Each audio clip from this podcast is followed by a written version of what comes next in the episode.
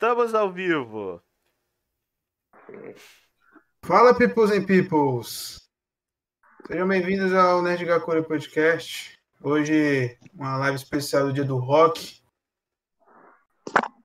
E hoje, galera, a gente está com esses dois convidados sensacionais aqui. Ivanildo, também conhecido como Nildo, da banda Heavy Smasher. E Diego Richard, puta guitarrista foda que tá com um projeto solo aí pra ser lançado agora, o Dream On. Fala um pouquinho sobre vocês, cara. Manda braba aí, ô, ô, ô Nildo. Fala aí sobre, sobre a sua vida, sobre a sua carreira. Cara, se eu começar a falar da minha vida, vocês vão começar a chorar, mas vamos lá. É, ó, atualmente, atualmente eu tô, eu tô cantando na banda Heavy Smasher, né? Inclusive a gente lançou um álbum recentemente. E também toco guitarra e canto na, na Steel Hands, né? Que também lançou material recente, que tá no nosso canal lá no YouTube. E... Tudo autoral?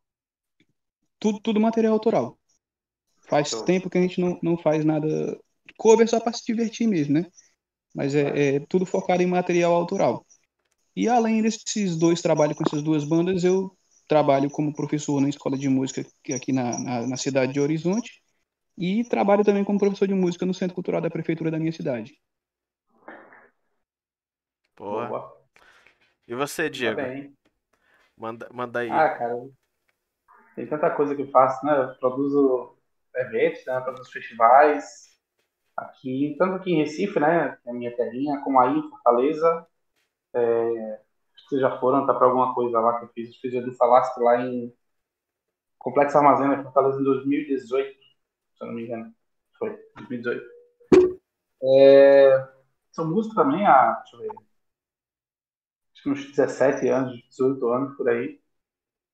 E estamos aí, né? Esperando aí passar essa loucura. Tô com, eu tô com 30 eventos fechados pelo Brasil. Eita! É, desde, adiando desde o ano passado, né? Porque a gente vai, pô, daqui a seis meses vai rolar, vai estar tá tudo bem. Já vai ter chegado vacina, aí não chega, atrasa, aí, pô, beleza, vão adiar mais seis meses, adiar mais seis meses, expectativa, tá, daqui a pouco não rola de novo, enfim, tá, tá uma loucura, né? Tem até a turnê do Anga, né, que eu tô produzindo aí, que são, são 14 datas, é, Fortaleza vai passar, né, obviamente, é, e aí a gente, de abril desse ano, vai levar para o ano que vem, tipo, abril de novo, né, praticamente um ano de adiamento aí por conta dessa loucura, né, que a gente tá passando. Ô, cara, e então... aí, Pode falar, pode falar. É, então o que resta é planejar, né? Estou aqui finalizando meu disco, fazendo. Assim, porque é tudo meu, né? Tudo minha letra, melodia, cordas, bateria, baixo, teclado, tudo que eu, tudo eu componho, gravo uma pré mando pra galera gravar. Então, estou nessa, trabalhando nessa aí. Né? E, enfim, planejando algumas coisas com as bandas também, que eu tenho bandas que não são do metal, né? São do pop rock, tem que trabalhar em composição, umas coisas assim. Então, Exatamente, isso aí. Pois é, cara, então se o Angra não, não vier e, tocar e... em Fortaleza, a culpa é tua. Ah, não, mais de 50%. 50%. É, se for mais de 50%, com certeza a culpa é tua. É, galera. É. A banda de vocês gosta não, não aparecer em Fortaleza, vocês sabem quem encheu o saco. É. Ah, então as coisas que a gente vai fazer em Fortaleza esse ano aí. Depois eu falo aí, as novidades. Eita, novidades em breve, hein? Fiquem é. até o final que vocês vão saber que novidades são essas. Olha aí. E se vocês não souberem, o link da galera vai estar aqui na descrição. Para vocês irem lá acompanhar o trabalho dos caras, que são fenomenal, fenomenais. O meu português aí. Até, até sentiu a dor do meu português agora, né? Então, pessoal que tá chegando aí, se inscreve, curte aqui. Manda pra galera, pra galera vir acompanhar aqui nossa live especial dia do rock, que é hoje, dia 13. E vamos lá. Faz as, perguntas aí, faz as perguntas aí que tu queria fazer, Felipe, que eu te cortei. Pô, cara, antes da gente iniciar o nosso papo, eu tava tentando conversar com os caras para conhecer eles melhor, melhor aqui, porque só o Isaac e o Gabriel conhecem eles melhores do que eu. O Isaac tava me cortando, mas eu ia perguntar o seguinte, porque, tipo, no nosso papo a gente tava falando como eles começaram a, a nesse ramo musical. Eles disseram que todos cantaram na igreja. Quem não sabe, o Isaac também ele é artista ele só não produz nada. Mas, tipo, o que leva vocês a começarem na igreja e depois partir para algo totalmente o contrário? Porque rock não é bem é, cristão, né? Metal, principalmente, né, cara? Metal também, justamente. Quer falar sim. primeiro aí? Pode ser. No meu caso, primeiro tem aquela coisa, né? Quando você, quando você é criança, você ainda não tem uma personalidade totalmente construída, né?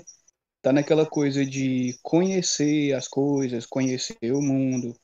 É, as suas certezas não são suas, são as certezas que os seus pais lhe ensinam a ter. Aí, por exemplo, no meu caso, que comecei na igreja na passagem da infância para o começo da adolescência. É, quando, quando eu saí da, da igreja católica, eu não necessariamente deixei, né, de, de ah, deixei de ter fé, virei ateu, aquela coisa toda, não. É, eu simplesmente me afastei da doutrina da igreja católica, né? Porque eu via muita coisa lá dentro que eu não concordava, muita coisa que eu achava errada, muita coisa que, que eu não conseguia ficar calado e deixar para lá. E nesse meio tempo aí, né, eu, eu, eu e os meus irmãos sempre gostamos de escutar rock, a gente gostava de tocar junto, montamos uma banda junto. Ainda chegamos a participar de uns festivais aí, onde a gente foi vencedor e tal. E, cara, conforme eu fui me afastando aos poucos da igreja, mais eu fui mergulhando de cabeça na música, né? E basicamente foi isso aí. Foi esse aí o caminho. E você, Diego? Legal. A minha igreja, a minha igreja passada, né, é, não tinha problema com, com o estilo de música, não. Ah, assim, cara, o problema é que no Brasil, a, a- assim, a educação da galera é, é muito precária, né? Sempre foi. O pessoal, é, é, vi agora, agora, uns meses atrás, o pessoal querendo matar o Bolsonaro porque ele anunciou corte no verba e blá blá blá, enfim. Mas, cara, todo político faz isso, né? Isso é muito antigo. Então, assim, a educação no, no Brasil é muito precária. É, então, se não tem educação, não tem cultura, né? Então, se não tem cultura, falta muita coisa, principalmente é, a capacidade de assimilar, de interpretar textos e etc. Então, a igreja no Brasil é muito, é muito complicada. Existe uma manipulação muito grande dos líderes, né? Com as pessoas. Então, muita coisa que foi escrita lá na, na, na Bíblia, por exemplo, que é o livro de fé dos cristãos, é, é muita coisa foi escrita para, cara, pessoas daquela época, né? Com culturas diferentes, com mentalidades diferentes, coisas que não eram, assim, não são para pessoas como nós, que temos informação diferenciada, que temos tecnologia, que é uma coisa. Então, a maioria das igrejas, hoje em dia, hoje em dia não, até diminui um pouco isso, mas no Brasil sempre foi a rock do diabo, metal do diabo. Tudo. E se você pegar, cara, as letras do rock, dos rock dos anos 80, 90, cara, parece os brega do, de hoje, de Pablo, né, do, do, do Thierry, os caras morrendo porque a mulher deixou, e porque, ah, meu Deus, não vivo sem você, e tudo mais. E, tipo assim, não, mas isso aí é do, do Satanás, a banda Kiss é, é Knights and Service of the Satan, pô, pelo amor de Deus, velho, sabe, não tem... É. Isso daí é velho. É exatamente, cara. Eu Ah, tinha um é amigo. Eu tinha um amigo, cara, que ele, que ele não ouvia Kiss porque os caras pintavam a cara e ele dizia que era do Satanás, velho. Só que ele era É, é do. metal, né? É, só que ele era fãzaço do Guns N' Roses, cara, que tinha umas letras pior do que o Kiss, velho. Aí, tu- aí tu vai ver, aí tu vai ver Kiss, os caras, Forever! Pô, É, pois é, bicho. É, é engraçado, porque é, é, o contrário, né? Você vê muita letra cristã, né? Que vai matar, que vai destruir, que o inimigo vai fazer, blá blá blá. Mas, resumindo, na minha igreja não, não tinha, não tinha esse preconceito com rock, não. Pelo contrário, a gente sempre ouvia. E muitas músicas que a gente tocava na igreja são do estilo rock. Pode não ser tão pesado quanto o heavy metal e tudo, mas, mas é rock and roll, né? E aí, assim, a, a minha, a minha questão musical eu sempre escutei música dita secular, né, não cristã, desde pequeno, então nunca tivemos esse problema dentro da igreja. Minha, hoje não estou na igreja por questões mais pessoais mesmo, não tem nada a ver com, com doutrina, etc. Claro que tem coisas que a gente pensa, começa a pensar diferente e não dá para não dá para bater, mas é, dizer que foi por conta disso não foi. O pessoal lá é até bom. Inclusive eu tenho uma amizade com os pastores da igreja, são com os pais para mim, entendeu? E é isso. Aí eu fui desenvolvendo no meio da música. O lance do gospel, eu tinha uma banda gospel chamada Rendição Divina, a gente tocava progressivo. E assim, era. Putz, era tipo os Vingadores do rock gospel do Nordeste antigamente, né? A gente tinha essa, tinha essa parada. A galera vinha sair de outros estados, sabe? De Sergipe, de, de Rio Grande do Norte, para ver show da gente, a gente ia abrir para o Cine G3, a gente ia abrir para o PG, ia abrir para Coros, que eram as bandas top da época, e a galera ia, eu lembro que a galera pedindo para assinar na camisa branca, eu falei, não, vou sujar camisa, não, assina aqui que eu vou levar para Natal, eu disse, pô, beleza. Era bem legal nessa época aí. Mas mais, assim, Ainda mais tocando prog, mercado né, Bruno? oi? Ainda mais tocando prog, né, cara?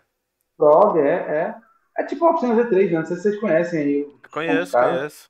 Eu, toca, eu tocava na pois igreja é. também, cara. Eu também. Eu acho que nós três aqui que, que a gente toca, já tocou, sei lá, pra público, alguma coisa assim. Eu também era da igreja evangélica. Então a galera lá que queria ouvir heavy metal ouvia a oficina G3 e se quisesse ouvir um rock mais leve, a galera ia pro novo som. Então, tipo. É, o novo som é, é, é- tem muita coisa do hard rock, né? Do antigo tal. É, um hard rockzão misturado com jazz e. e É, tipo, bem romântico, né? Bem. Black, É, é, inclusive black eu conheço, music. esses- conheço esses caras, conheço os caras, todos eles. O Nito, amigo meu, tecladista, é, aprende a gravar umas coisas comigo, enfim, vai gravar né? Umas coisas comigo aí. Tudo, tudo é tempo, né? Tudo é tempo de projeto. Mas os caras, pô, adoram o som. Até hoje, eu, eu tava, ontem eu tava escutando o som carro. Eu fui É no show qualidade deles, né? absurda. Eu fui no show É, deles. qualidade- Eu fui no show deles quando eles vieram pra uma cidade aqui perto, Crateus, cara. Da época que eu era da igreja ainda. Eu gosto muito da banda. Até hoje eu acho os caras muito bons, cara. Ah, fantástico, falando fantástico. E, e é aquela coisa, né? Não, é- não, é- não tem tanta nota, não é, tá, não sei o que, mas tipo, pô, é musical pra caramba, igual o hard rock, né?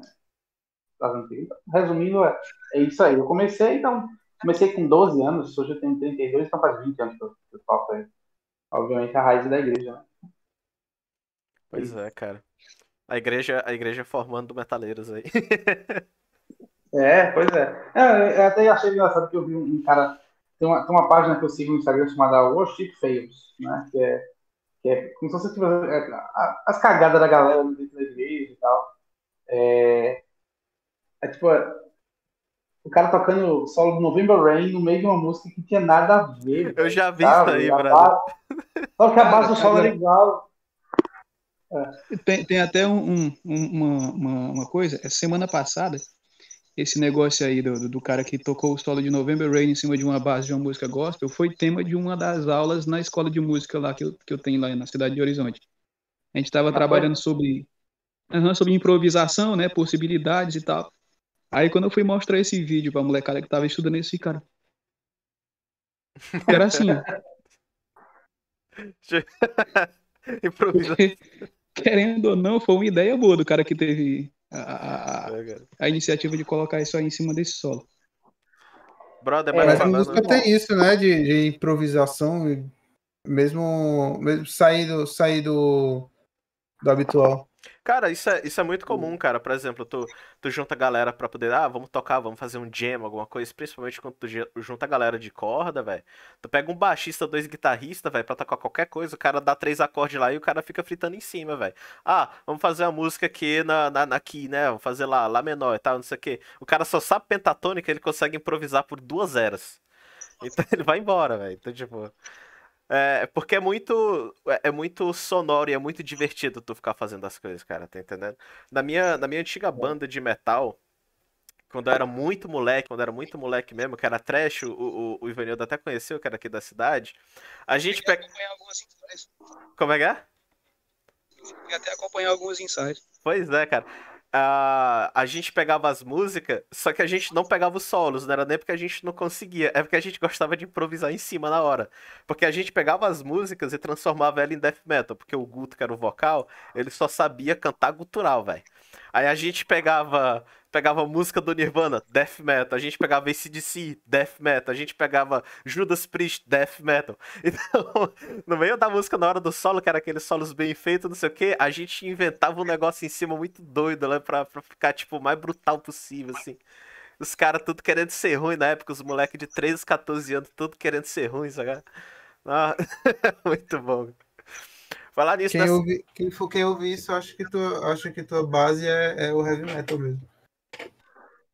A minha ou a do, do Zé? A do, a do Zac.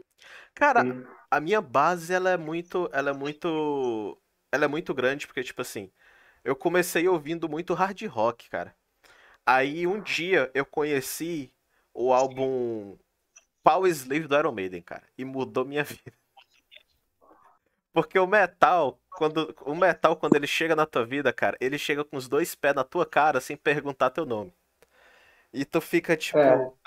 É, e tu, moleque, assim, cara, sem nunca ter ouvido um negócio assim, tu fica tipo, caralho, brother, o que que é isso? E aí, logo depois, eu conheci o Ivanildo. E o Ivanildo foi um cara que teve um impacto muito grande na minha vida, cara. Porque o Ivanildo, época da pista, né? o Ivanildo era professor da FISC, vai vendo. Cara, eu sei, o, o meu inglês, o meu inglês é, é, é fluente hoje em dia por causa desse, desse barbudinho aí, cara. Porque. Porque na época da FISC, cara, a gente tinha um professor que era chato pra caralho, que era um, um, um cara lá que ele deu, ele deu, ele deu é, cano na cidade inteira, velho. Aí depois chegou o Ivanildo, velho. E o Ivanildo, ele era o cara mais legal do mundo. E ele dava aula bem. E ele gostava de metal igual a gente, cara. Aí, aí os alunos dele, a gente, todo mundo ficou amigo. E a gente ia pra casa do Ivanildo. Aí foi aí que ele trouxe uma banda pra gente que é farofa pra caralho, mas que ajudou muito, que é o Massacration, velho. Nossa. Na época, a cara do Ivanildo. Na época, o Ivanildo trouxe Massacration pra Nossa. gente e os moleque tudo piraram, brother. E a gente ficou tipo, cara, a gente vai ter que estudar inglês pra poder entender as letras. Aí os moleque tudo aprenderam a falar inglês pra poder entender o Massacration, cara. Olha a sacada do cara, velho. Aí ficava tipo, meia dúzia de moleque muito avançado no inglês na classe do cara, porque tudo queria ouvir música. Que é que, tipo. É a cultura do metal, né? É a cultura É, do metal. Isso aí. Exatamente, cara. Tudo querendo ouvir música e entender o que tava coisando, e, os guri tudo tocava também e tudo mais. O, o João Vitor, não sei se tu lembra, o Ivanildo, o Igor, do- o, o Igor que era aquele. Bilinguido. Pois é, o Igor esmilinguido. e, e os guri tudo tocando, pegando música, sei lá, do System of Down, do Slipknot, tudo mais, e Massacration, tudo estudando pra poder. E o pior é que a gente estudava sem saber que tava estudando, cara, porque todo mundo aprendeu inglês sem tentar. Quando a- a- eu percebi a diferença, teve uma prova que a gente fez, que a nossa turma fez todo mundo a prova junto lá com uma galera, e 10 minutos a gente fechou a prova, cara, tirou todo mundo 9 e 10. Aí um amigo do meu pai, que, que trabalhava aqui na cidade, que, que tava lá se fudendo pra aprender inglês, ele passou quase duas horas pra fazer a prova, ele chegou pro meu pai, aquele teu menino é, é, é muito doido. Faz a prova em 10 minutos, tira um 10, eu fico aqui, estudo a semana todinha, não consigo tirar um 7. Aí foi que eu fui, caralho, velho, a gente tá aprendendo sem tentar, velho. E o Ivanildo, ele trouxe isso pra gente, cara. Então eu tenho muito respeito por ele, cara, porque ele, ele foi um cara que teve um, um, um impacto muito grande na nossa vida. E qualquer daqueles moleque que tu, tu pergunte hoje em dia, quando eu falei pro João Vitor, Ivanildo, que tu ia fazer parte da live, ele, porra, Ivanildo é um mito. Cara, os guri, os, os guri tudo. Os guri tudo tem, tem, tem muita consideração, velho, da época lá. E É o isso, Ivan Milton. cara, Ivan Mito. Isso diferente. E isso faz, isso faz o que, Ivanildo? Uns 12, 13 anos já? Isso aí faz tempo pra caralho. Por aí, cara, que se não me falha a memória, eu acho que isso aí foi lá por 2010, 2011, uma coisa assim. Não, Ah, foi antes. Foi mais ou menos. Foi antes. Foi antes porque 2011 eu já morava em Crateús, cara. É, então foi Ah, bem antes, foi, foi. Foi, cara. Morava, morava onde? Crateús é uma cidade aqui do interior do Ceará. Crateus. É. E o É Diego. que chama de Crato, é? Não, Crato é outra cidade. É porque tem Crato, Crateús. Aí. Tem muito de cá, viu aí? Tem, tem. É porque tem várias cidades. Por exemplo, em- em- aqui no Ceará tem uma Russas e tem Nova Russas, que é onde eu moro, entendeu? Então, tipo, é o upgrade, é o upgrade de russos.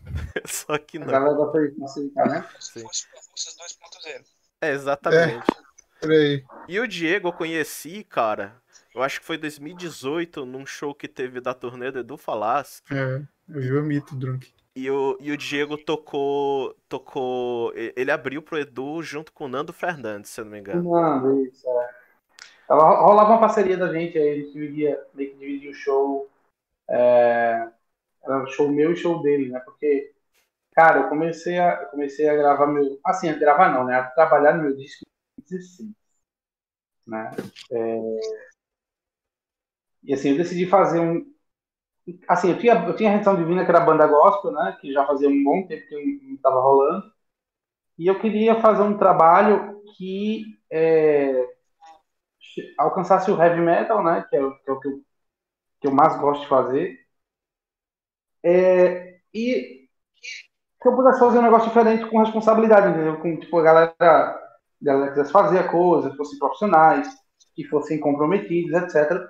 E sendo bem sincero, cara, amigos não funciona para essas coisas, sabe? Porque os amigos estão ali, ele vai, ele briga contigo, ele tá nem aí, ele não leva o ensaio a sério, ele, ele quer fazer como ele quer. E tipo assim, o disco eu queria fazer do meu jeito, saca? E aí eu decidi fazer o álbum com o meu nome, né? Tipo o Malmsteen, tipo Steve Vai. Faz é, um, um, disco solo, né? Com nome, tem guitarrista e tal, só que não é um disco instrumental, é um disco todo cantado. E aí, qual é a ideia do projeto? A ideia do projeto é ter uma banda fixa, que na verdade eu já tenho essa banda fixa, que vai, fazer todos os shows, né? E assim, batera é o Marcelo Moreira, que tocava lá no Almar, com Edu, no Burning Hell e tal. É, e o vocalista vai ser o Pedro Campos, que, que é do Hangar de Soulspell. Que, assim, na minha opinião, velho, sendo, sendo, bem honesto, assim, eu acho esse cara o melhor vocalista do Brasil. Sendo bem assim, analisando todos os caras, não estou desmerecendo nenhum, mas eu acho que ele é um cara muito. Ele é muito técnico, ele é muito versátil, e ele tem um time muito bonito. E eu vou te falar, velho, eu nunca vi eu nunca vi alguém no Brasil cantando Carry On igual aquele cara. Eu nunca vi. Eu nunca vi ninguém cantando Carry On do Angra igual ao, ao, ao Pedro Campos, cara. Impressionante. Você vê um vídeo dele cantando junto com o André, é coisa, coisa de louco, velho. Você pode pegar, tem vários caras no Brasil que cantam Carry On, cantam bem e tal, mas, cara, do jeito que ele canta me deixa impressionado. Né? Ele tem um canalzinho que é um canal pequeno, né? Tem 5 mil e poucos seguidores. E, e ele, ele, tem um vídeo, tem um vídeo acho que ele tá cantando Make Believe. Mano, se você fechar os olhos, velho, é, é o Dedé, velho. É o Dedé, entendeu? Se fechar os olhos, é o André Matos cantando, velho. Então ele mete e os agudão assim, é... lá em cima mesmo. Tipo, o bicho é. É, velho, é impressionante. Você dá uma olhada no canal dele, Pedro, é Pedro Campos Voice, eu acho. Tem uns 5 mil inscritos só. E ele tem alguns vídeos, ele tem tocando o Dora Maiden, tocando com o Skid Row, ele tem tocando até música de desenho, ele canta uma música chamada I Have Nothing Whitney Houston, que é assim, putz, é, eu acho ele fantástico. Então, assim, a banda fixa vai ser, vai ser ele no vocal, o Marcelo Moreira na bateria, o meu baixista daqui de Recife e o meu tecladista, que é o Daniel Félix. E eu vou levar, obviamente, o guitarrista também, porque o, o, o, estilo tem que ter, tem muito dueto. Precisa de uma segunda guitarra. Deu, deu, o, Felipe, o, Felipe, deu uma caída aí. aí voltou, voltou. Só falta ligar a câmera aí. Mas aí, Pô, assim. Eu conheço o Pedro Campos, eu, tô, eu, fui, eu, eu, dei uma olhadinha rápida aqui no canal dele, eu já tinha visto uns vídeos dele antes, cara. O maluco se garante mesmo. Eu vi. É, muito bom. Cara, o, o guri é bom mesmo, velho. Tu disse que ele cantou com. Com quem mesmo? Com o André. Com o André, velho. Não. faz tempo, né? Esse vídeo ele cantou com o André. Sim, não. Ele não, cantou Carry On. Não, mas a banda, a banda dele que ele tocava antes. Ah, sim, é Soul Spell, né? Foi Soul Spell.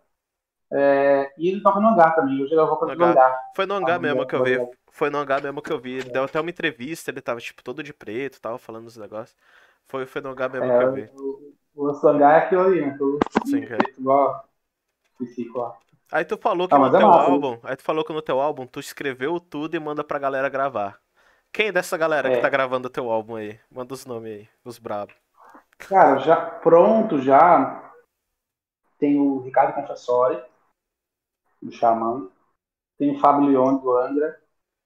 É, tem. Tem o Pedro, né? Uh, tem umas coisas já do Billy Sheehan pronto. Pô, tá, tá, fazendo umas coisas ainda, mas já tem umas coisas já que a gente pode ouvir. Tem mais é muita gente, velho. Tem o Gabriel Carvalho, não sei se você conhece o Gabriel Carvalho, que era baixista do Terra Prima. Hoje ele tá na Europa, tá em Portugal. Eu não, eu não sei não, cara. Eu acho que não. É. É, mas o cara, tipo, cara, ele é. Se você, se você colocar ele junto com o Felipe, é dois tanques de guerra, entendeu? Sim. Dois tanques de guerra destruidores. Então os caras são então, tipo isso. Aí vai ter, vai ter a galera ainda, vai ter o. O Aquiles vai fazer uma faixa, uh, o, o, Nando vai gravar também. E aí tem três vocalistas, porque assim, é, é um projeto que, apesar de, de ter um cantor fixo, né, é um projeto que eu quis abranger tipo, o máximo do que eu podia de qualidade, né? Não que o, cara não tenha, mas tipo uma música, uma, a primeira música do disco chama-se Look for the Light, é uma música que que foi o Fábio Leone que gravou, ele vai estar tá gravando outra também. Vai ser duas do disco. Então, você pega Look for the Light, tipo assim, eu, eu, eu componho uma música e cantarolando ela, eu só conseguia ouvir a voz do Fábio, velho. Tá?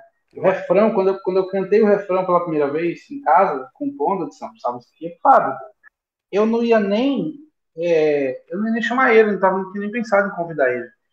Mas foi a melhor experiência que eu tive na minha, na minha vida, assim, de gravação, porque eu fui para São Paulo, ele estava lá, né, na, na, época do Homem, foi 2018, né, que gravou. Na época do Homem, ele estava passando um tempo aqui, né, em São Paulo, então, vários shows, então ele ficava aqui em São Paulo a semana inteira, final de semana e viajava para tocar. Então, nessas semanas, eu viajei para São Paulo, Aí fui lá pro Greenhouse, lá do, do Gus. Né? Gente, gente, muito boa também. A galera lá do Greenhouse é brodaço. Então fui pra lá com ele, sentei. Cara, eu tinha gravado uma guia com um amigo meu aqui, disse, ó, escuta aqui, é isso. a a letra é essa aqui. Aí ele.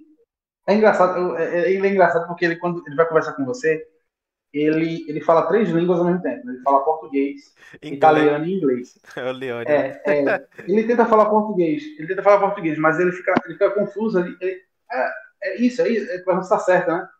Tem uma vez que ele falou assim, ele fez, ele fez Diego, Diego, mira cá, please. tá, beleza, eu entendi o que ele quis dizer. Aí sentei com ele, vi a letra, a música, ele fez, ó, essa palavra aqui, eu podia mudar ela para outro mesmo contexto, mas que uma fluência melhor e tal, não sei o que Aí mudou umas três palavrinhas e tal, uma entonação aqui, uma linha de refrão ali. Então ele deu ele ideia. Ele deu ideia na letra, o, o Leone? É, não é que ele deu ideia na letra, ele trocou, ele pediu pra trocar, ele perguntou se podia, né, na verdade. Uma letra minha, né, pô, o cara vai. Ele perguntou se podia Sim. trocar, porque na opinião dele realmente ficaria um pouco melhor, por causa da fluência, da, da, da, da, da pronúncia e tal. Assim, perfeito, velho. Vamos embora fazer. Aí, em, em tipo, três horas a gente fez tudo isso e Terminou? Terminou. Aí a gente foi comer pizza, conversar besteira. Conversou muito. Eu passei dois dias em São Paulo lá com ele. E aí ele deu uma. Tá, tá tendo umas coisas de família, deu uma desabafada e tal. Foi, foi bem legal a experiência.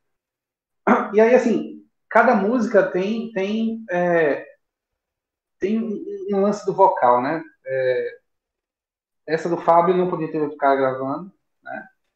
Como a Rich the Horizon, que o Pedro tá gravando, também não podia ser o cara. A Keep Dreaming, que o Nando tá, vai estar tá gravando também, não podia ser outro cara. Só que aí, cara, tem uma, tem uma cantora russa chamada Daria Stavrovich. É até cansativo o nome da mulher. Hum. Essa mulher, assim, eu vou mandar o link pra vocês dar uma sacada. Essa mulher, tipo assim, eu não entendo como ela canta desse jeito. Eu não consigo entender, porque ela é magra, magra, magra. E tu pegar assim o, o, o, o, a, o tórax dela assim com a mão só, velho. Ela é muito magra. E ela tem uma potência de voz, velho. Ela tem um drive que eu nunca vi uma mulher cantando daquele jeito. Então, quando eu ouvi a primeira vez ela cantando, era The Voice. Foi um vídeo do The Voice da Rússia. E a gente sabe que drive, meu irmão, se você cantar drive, né? né é Nildo, né? Se você cantar, se você cantar com drive sem técnica, velho, você tá ferrado. Garganta vai pro espaço. Vi aí alguns cantores, né? Que a gente conhece aí, né? Que, que eram rockstars dos anos 80, 90 e hoje estão cantando igual, né? Farofa. Então, assim, ela, eu vi ela cantando uma música chamada Zambi, do The Cranberries, um cover. No, no... Só que era uma versão que, cara, eu, eu fiquei impressionado, me arrepiei. Aí eu mandei um convite, né, pra, pra, pra ela gravar. Só que, assim, russo, cara, o russo em si, assim, é uma raça muito, muito estranha, cara. É uma raça que, você, assim, você entra num choque. Você entra num choque, assim, quando começa a conversar com eles, porque é, é, os caras são estúpidos pra cacete, assim, sabe o do brasileiro? E aí, mano, beleza tal. Você não, conhece, você não conhece ninguém, mas você já aperta a mão do cara, e aí você tá aqui, vamos coisa. Não tem isso com os caras.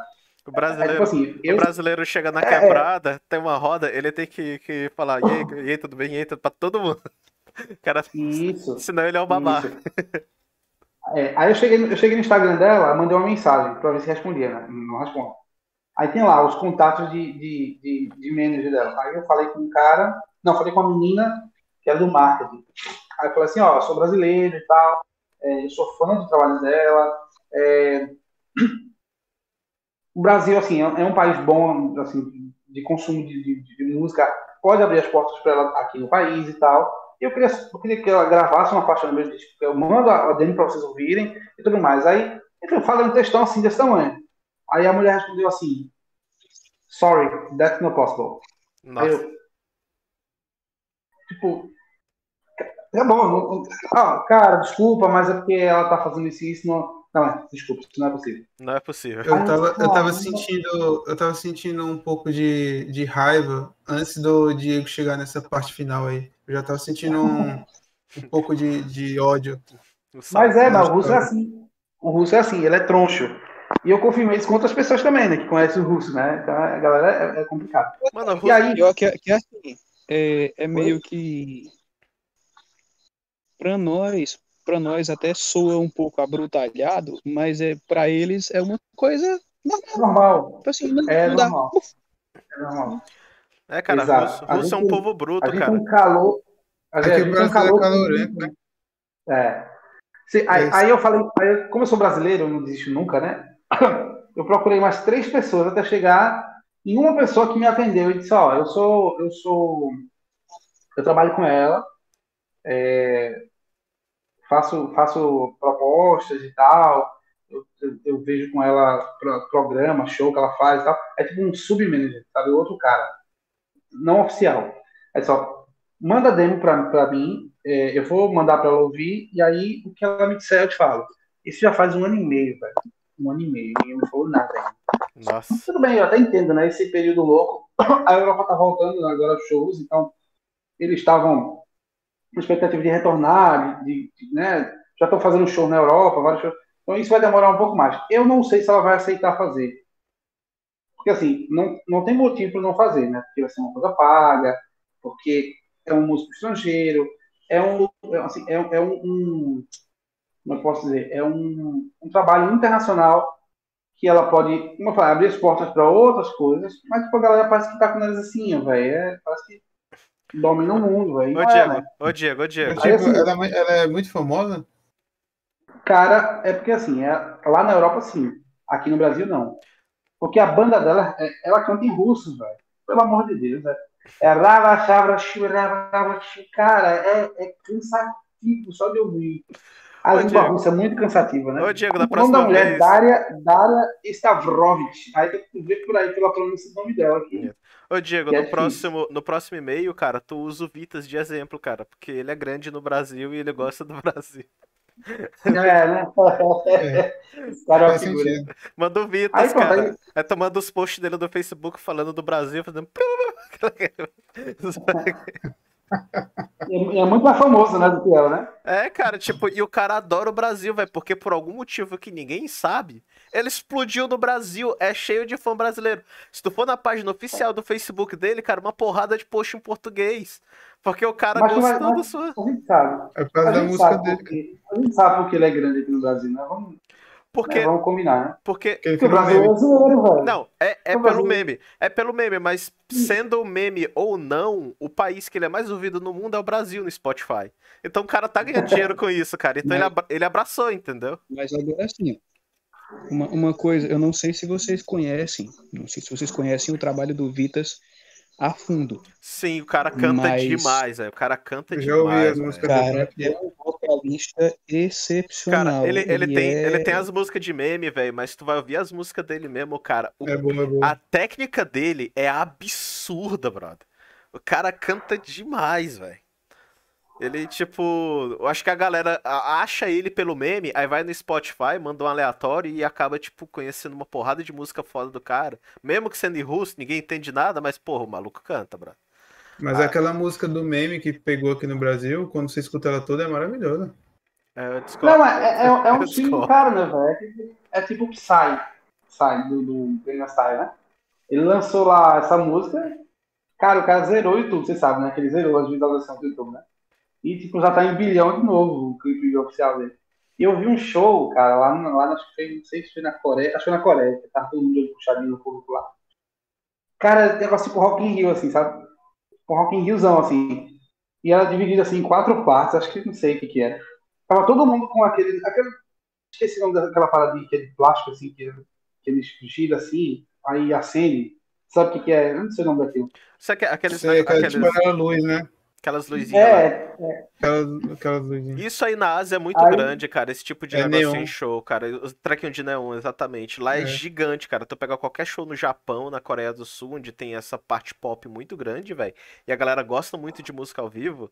Tem, tipo, os, os, os fã-clube lá, velho. Os caras faz tipo, dancinha tudo coreografada, velho. A galera sem ganhar nada, velho. Tipo, os caras tudo coreógrafo pra poder fazer o...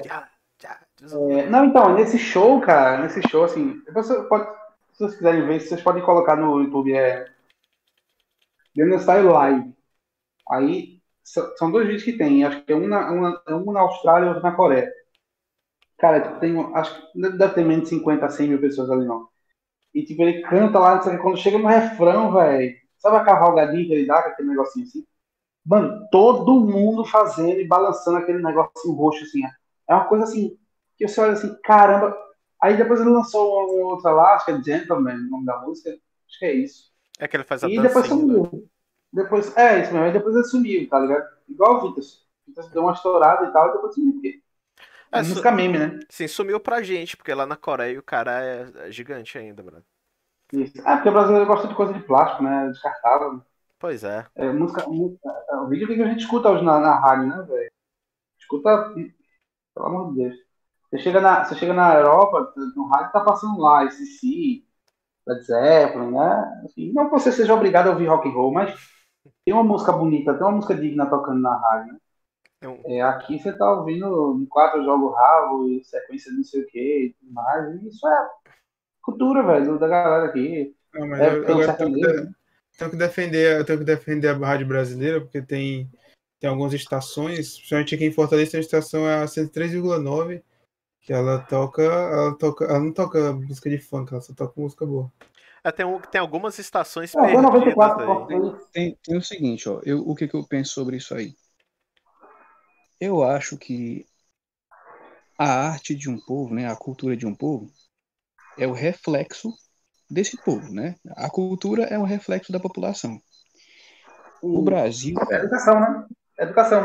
Aquilo que eu tava falando. propositalmente, propositalmente, o Brasil é um país mal educado. Mas não porque o povo é troncho, porque o povo é tosco. É porque o povo não tem acesso a uma educação de qualidade. E isso aí é proposital. Isso aí, pelo menos pelo que eu vejo. Isso aí vem de cima para baixo. É É, foda. É, no- é notório que as crianças não recebem uma educação que preste. Aí, quando chega ali pelo ensino médio, o pessoal vai passando de ano em ano, empurrado com tapa nas costas. Chega na faculdade, tem muita faculdade aí, cara, que, que sinceramente é ridícula. O cara sai de lá com um diploma que, se você for colocar realmente na balança, não vale nada. Aí vê só, um povo mal educado, com pobreza de conhecimento, vai se satisfazer com música rasa, com, com música sem nenhuma profundidade. Então, o que a gente ouve nas rádios aí, que a gente vê na TV, na internet, não é nada mais do que um reflexo de uma má educação proposital. É o que eu vejo. E não, e não só música, né, cara? Qualquer coisa no, no âmbito da arte, cara. Porque, por exemplo, ah, o cinema nacional, por mais que tenha alguns filmes que são de altíssima qualidade, que competem internacionalmente por prêmios, cara, o brasileiro em si não dá valor. O brasileiro vai dar valor a, tipo, a, a coisa mais bosta que tem. O brasileiro médio, né? Tem muita gente que dá valor, inclusive. Então, a arte no Brasil, ela não é ela não é valorizada de forma alguma, cara. E é é um negócio meio deprimente, cara. Tem uma amiga minha, brother, que ela é formada em Belas Artes na, na faculdade lá de. Eu esqueci o nome da cidade. Ela, ela é do Rio. E a guria, brother, ela desenha demais. Demais, demais, demais, demais, cara. Ela, ela é uma puta artista de verdade, cara. Só que ela não tem oportunidade nenhuma de trabalhar com isso, cara. Ela tá trabalhando em quê? Em hotel. Mas ela, tipo. É, sabe, mas- então, a gente entra numa questão aí, tá? É, assim, desculpa me interromper. Eu, assim, eu falo isso porque eu cara, eu conheço gente do, do como é? Oiapoque ao Chuí, né? Eu conheço gente do, do norte do Brasil ao sul. Então, muita gente, eu conheço gente milionária e conheço gente pobre e às vezes só tá comendo em casa. Inclusive, ontem eu fui na casa de uma pessoa que é um amigo próximo, eu tive que levar umas coisas lá porque estava bem complicado a situação dele. Enfim, é, é uma desigualdade né, que rola aqui. Mas, assim, é, eu acho que esse negócio de viver do que você gosta é uma coisa muito possível, sabe? É muito real de acontecer. Só que a música, a arte, etc., são coisas que realmente tem uma, tem uma certa. tem um certo negócio a mais para você conseguir. Por exemplo, Eduardo Danilo. Eduardo Danilo. É, a gente já viajou algumas vezes fazendo workshops juntos, né? A gente pegou algumas cidades do Nordeste e tal. Nunca fomos em Fortaleza fazer. Mas. Nunca juntos, né? Mas eu viajei com ele, acho que a gente fez umas seis cidades, se eu não me engano. Então, durante as viagens, a gente ia conversando. Ele me contou como é que foi a infância dele. Ele começou a tocar.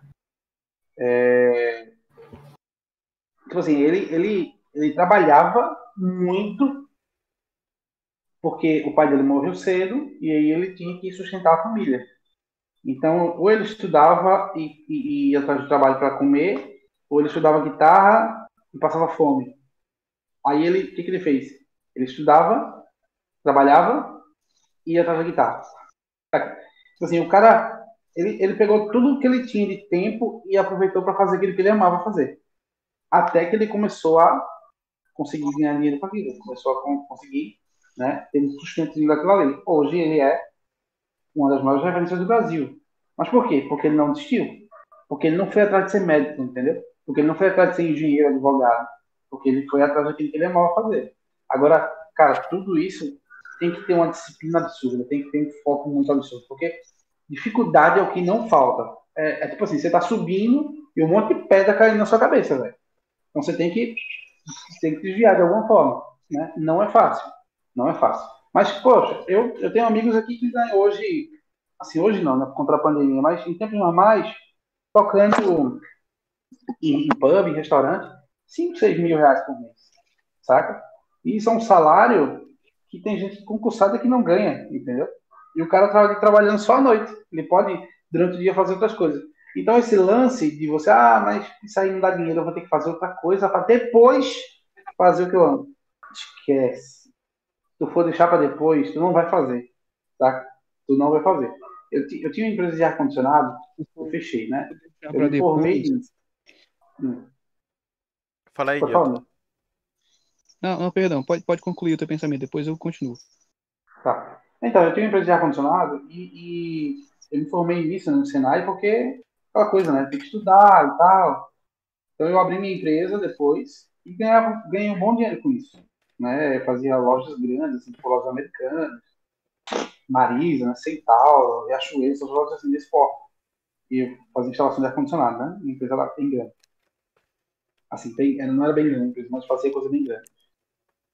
E aí, teve um momento que eu, assim, eu tava indo pra Arapiraca, que eu tava fazendo uma Centauro lá, inclusive, bem horrível, né? O relacionamento com eles era bem ruim. E eu disse, cara, eu não posso, eu não posso mais fazer isso. Eu não posso mais fazer isso. E aí, dali, naquele dia em diante, eu decidi parar, tipo assim, terminar tudo que eu tinha que terminar e viver daquilo que eu queria viver. Eu sabia que eu ia ter dificuldade, mas eu tinha que viver daquilo que eu queria viver. Não tinha condições de fazer mais alguma coisa fora daquilo que eu queria. Entendeu? Então, assim, é muito sacrificante. Você tem que correr muito, tem que brigar muito, tem que correr para sustentar, né? pagar as contas de casa, né? Principalmente se você é casado, tem filho e tal. Mas é uma coisa que é possível. Assim, né? Isso eu falo porque eu consigo viver daquilo que eu gosto. E eu tenho vários, vários exemplos próximos a mim, de amigos, que conseguem também fazer a mesma coisa. Tá? E tu, tem quantos, tu, tu tinha quantos anos quando tu, tu resolveu fazer isso? Eu tinha 23. 23 anos. 23 anos. É, cara, e assim, a, a, essa, essa, essa eu era casado, tá? Você, era casado. Essa questão de você correr atrás de, de, de viver do que você ama fazer. Primeiro, quando a gente quando a gente fala em profissões, né? as primeiras coisas que vêm à mente de todo mundo são as profissões clássicas, né? Médico, advogado, uh, uh, e, e, por aí vai, né? E quando o sujeito, quando o sujeito bate no peito e diz assim, ah, a puta que pariu todo mundo, eu vou ser músico. Primeiro de tudo, cara, é, é difícil a família aceitar, porque naturalmente os pais ficam com medo, né? Porque é uma coisa instável, já tem aquela lenda de ah, música não dá dinheiro, música é coisa de vagabundo. Fica com medo e com desgosto, né? Mas... é. é, é, é o, o, cara dizer assim, mãe, eu vou ser música. É a mesma coisa dizer assim, mãe, eu entrei pro crime. Mãe, eu vou ser vagabundo. É a visão que a mãe tem.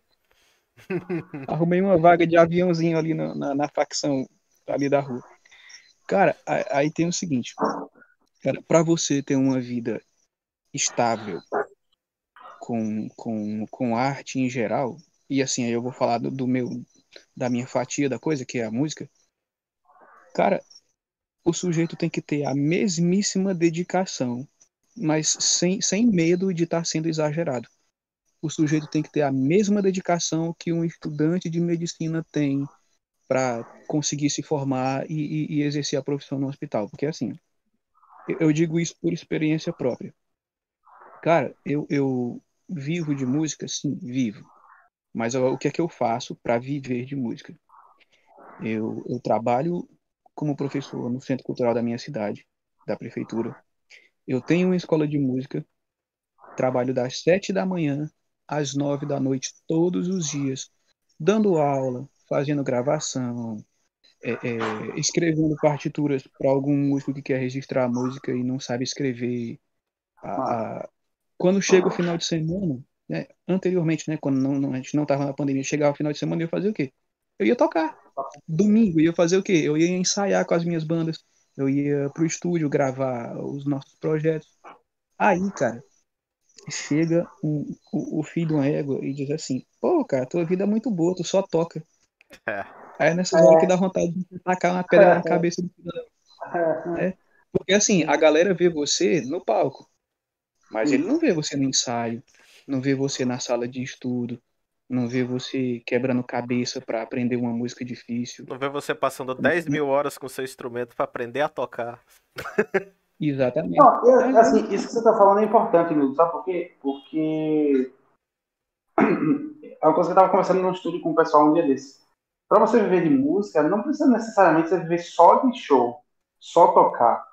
Você pode fazer muita coisa, velho. Você pode fazer produção, você pode trabalhar de, de sonorização, você pode trabalhar como hold e como músico, você pode fazer produção de iluminação, enfim, cara, várias vertentes, várias, várias, é, é, vários, é, como é que é a palavra?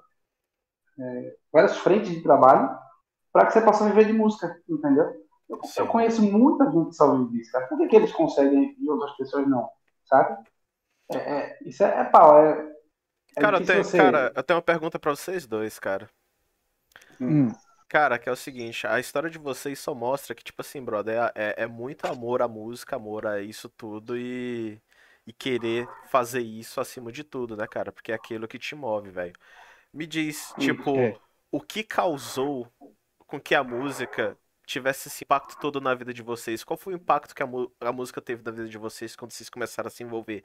Quando vocês começaram a ouvir, tá entendendo? Porque eu sei o impacto que teve na minha. Tipo, eu, eu tenho certeza que vocês são iguais, cara. A, a, a, vida de vocês é movida, tipo, a coisa, só que tem basicamente sempre alguma coisa envolvida com a música na cabeça. A essência de vocês Sim. não se desvincula à música. Tipo, cara, por exemplo, eu tô com cabelo grande agora. Quando eu cortei meu cabelo, eu tava tipo. É, é, degradezinho, pô, eu tava, padrão. Ainda tinha gente que olhava pra minha cara e falava: Tu é roqueiro, né? Eu não sei porquê, mas algo em mim exala que eu sou roqueiro. E as pessoas chegam perguntando, tá entendendo? É um negócio que tá tão fincado na gente que a gente exala para as pessoas. E a pergunta que eu queria falar para vocês é: qual foi a importância que a música, que o rock no, no, geral, né? Porque é o que vocês trabalham mais, tudo mais, tipo, produzem mais em cima e tudo mais. Teve na vida de vocês, qual foi a importância? Em que momento, tipo, vocês tiveram aquele clique, tipo, caralho, é isso? Cara, é, é...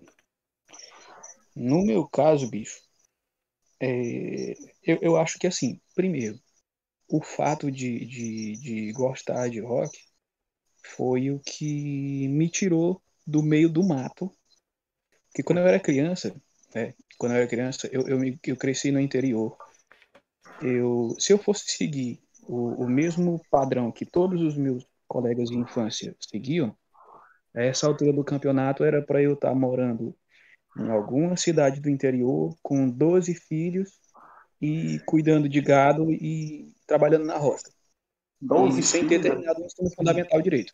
12 filhos é muito, não? Fosse... Hã? 12 filhos é muito, né? Não, mas é, é o padrão da, do lugar lá. Faz dinheiro, vai, pra cuidar, né? Aí, cara, vê só, o que foi, foi que houve? Quando eu era criança, bicho, o, o, o meu irmão mais velho, ele voltou do Rio de Janeiro, né? Que o, o Isaac, que, que cresceu aqui no Ceará também, sabe que a ideia da galera era o quê? Ficou de maior, vai para o Rio de Janeiro procurar um emprego para arrumar uma vida melhor e depois voltar para viver em paz aqui no é, Ceará. É, ganhar dinheiro e voltar, aí. ganhar dinheiro e voltar, isso aí. É. Aí, cara, o meu irmão mais velho, ele voltou do Rio de Janeiro, aí ele trouxe dois discos que simplesmente deram um chute no meio da minha cabeça e mudaram a minha vida. Use Your Illusion 1 e 2, do Guns N' Roses, e A Panela do Diabo, do Raul Seixas. Caraca. Cara, ele, ele trouxe esses troços, aí botou pra tocar na vitrola lá do meu pai. Aí eu, pequenininho, cara, fiquei escutando aquele negócio. Eu não entendia nada do que a letra dizia. Nem em português eu entendia, porque as letras do Raul são bem emblemáticas, né? É, eu, ficava, eu ficava ouvindo sem entender nada e na minha cabeça infantil assim, puta que pariu, cara, isso aqui é muito bom. Eu, eu, aí eu ia ver, né, os, os vídeos, né, em fita dos shows dos caras, aí eu ficava, porra, cara, é isso aí que eu quero fazer quando eu crescer. É. Uhum. Só que é o seguinte, o que é que rolava? Lá onde eu morava não tinha absolutamente a mínima margem de, de chance de eu conseguir fazer o que eu realmente queria, né? E o fato de gostar de rock me levou a ficar curioso para aprender inglês. Assim que eu tive a oportunidade, eu entrei num curso numa cidade, na cidade lá de Poeiras, e aí comecei né, a estudar. E como eu me dedicava muito, depois de dois anos de estudo, o, o diretor da escola me colocou para dar aula, né, para os iniciantes, para as crianças. Hum, aí pronto, cara comecei a aprender para valer, fiquei fluente em inglês, e aí comecei a compor. Comecei a compor a, as primeiras letras, aí fui conhecendo a galera das primeiras bandas. E aí fui começando a ser chamado para cantar em casamentos, né, em aniversários, essas coisas. Cara, quando eu fui ver, eu tive que escolher entre dar aula de inglês e exercer minha profissão de músico. Aí pronto, larguei tudo, fui virar músico. Basicamente foi isso. Boa. E tu, Diego? Boa, Paz, é, é, eu, assim, quando eu, quando eu tinha uns 10 para 11 anos, assim, eu, eu acho que era 11 para 12. As coisas acontecem, eu nem, nem lembro de tudo, né? Mas eu tinha mais ou menos essa idade. Minha prima escutava muito, muito rock and roll, né? Heavy metal, new metal. New metal naquela época estava bem em alta, né? Korn, Limp Bizkit, Cole Chamber. Né? Não tinha nem Sistema of ainda, nem Linkin Park. Então, você ver como é que era. Então, a primeira música que eu ouvi do Angra foi Nothing to Say. Né? Ouvi logo, essa música. Logo aquele riff. Bem, é, bem balançado e tal, não sei o que. Aí, cara, quando eu ouvi, quando eu ouvi o, o riff da preparação da música, né? Mano, eu me arrepiei com aquilo. Assim, foi uma coisa que eu não sei porquê, mas eu me arrepiei com aquele riff. Que, caramba, que banda é essa, né? Quem são esses caras, né? Que eu, que eu não sabia. Ela mostrou a capa de CD do Holy Land, né? Aqui é Angra e tal, e eu fiquei ouvindo o disco inteiro. E a, a, a forma dele, dele tocar, dele, dele compor e tal, tipo assim, isso me influencia até hoje, né? Que, claro que eu não, não, eu não imito ninguém, eu não, não, imito composição, eu não, eu não tento parecer, soar parecido com ninguém, porque eu já tenho uma identidade, né? das minhas posições. Mas aquilo me influencia até hoje. Então, a partir daquilo ali, eu comecei a ouvir a banda tipo, eu lembro que os discos do Angra, o Holy Land e o Rebirth, é, marcaram esse um ano, um certo ano para mim na escola, que foi, tipo assim, sempre que eu ouço uma música do Rebirth ou do Holy eu lembro de um período do, do, da época da escola, sabe? Então, a partir dali, eu comecei a, a, querer fazer alguma coisa daquele tipo. A fazer alguma coisa parecida. E aí eu, como eu era da igreja, né? Tinha um cara que ele é meu amigo de infância até hoje, que é o Sidney. É, e eu vi ele tocando bateria, né? E ele tocava muito bem pra mim, né, cara? Ele dizia, poxa, o cara manda bem demais e tal. E aí eu queria tocar igual a ele. Eu queria tocar igual a ele. E eu ficava, eu sentava assim no banco olhando ele tocar. E aí eu pedi para ele me dar os primeiros toques. E aí ele me deu, né? Ele me deu os primeiros toques. É... Daí eu fui desenvolvendo, desenvolvendo, desenvolvendo. Aí, dentro da igreja, o único cara que queria, tipo assim, viver daquilo, de certa forma, tipo, ser alguém né, no meio da música, era eu. Ninguém mais queria isso. Porque o pessoal da igreja tem aquele negócio assim, toda honra e toda glória para o Senhor Jesus. Mano, é um trabalho isso, sabe? É um trabalho, tipo assim, eu quero fazer isso. Tanto é que hoje eu estou aqui, né? Eu estou nessa. Então, assim, enfim, é, eu, depois disso eu não parei. Não parei como músico, né? Eu lembro minha mãe dizia, meu filho, vá ser pediatra, vá ser, ser advogado, precisa né, de uma estabilidade na vida. E, e olha assim, tipo assim, cara, o que a gente pode fazer na música tem certos médicos que não ganham, sabe? O que a gente é, é capaz de ganhar com isso. E, tipo, e ganha sorrindo, porque, queira ou não, o nosso trabalho como músico é. Cara, é, é você mexe com a alma das pessoas e, e, e, a alma das pessoas mexe com a sua.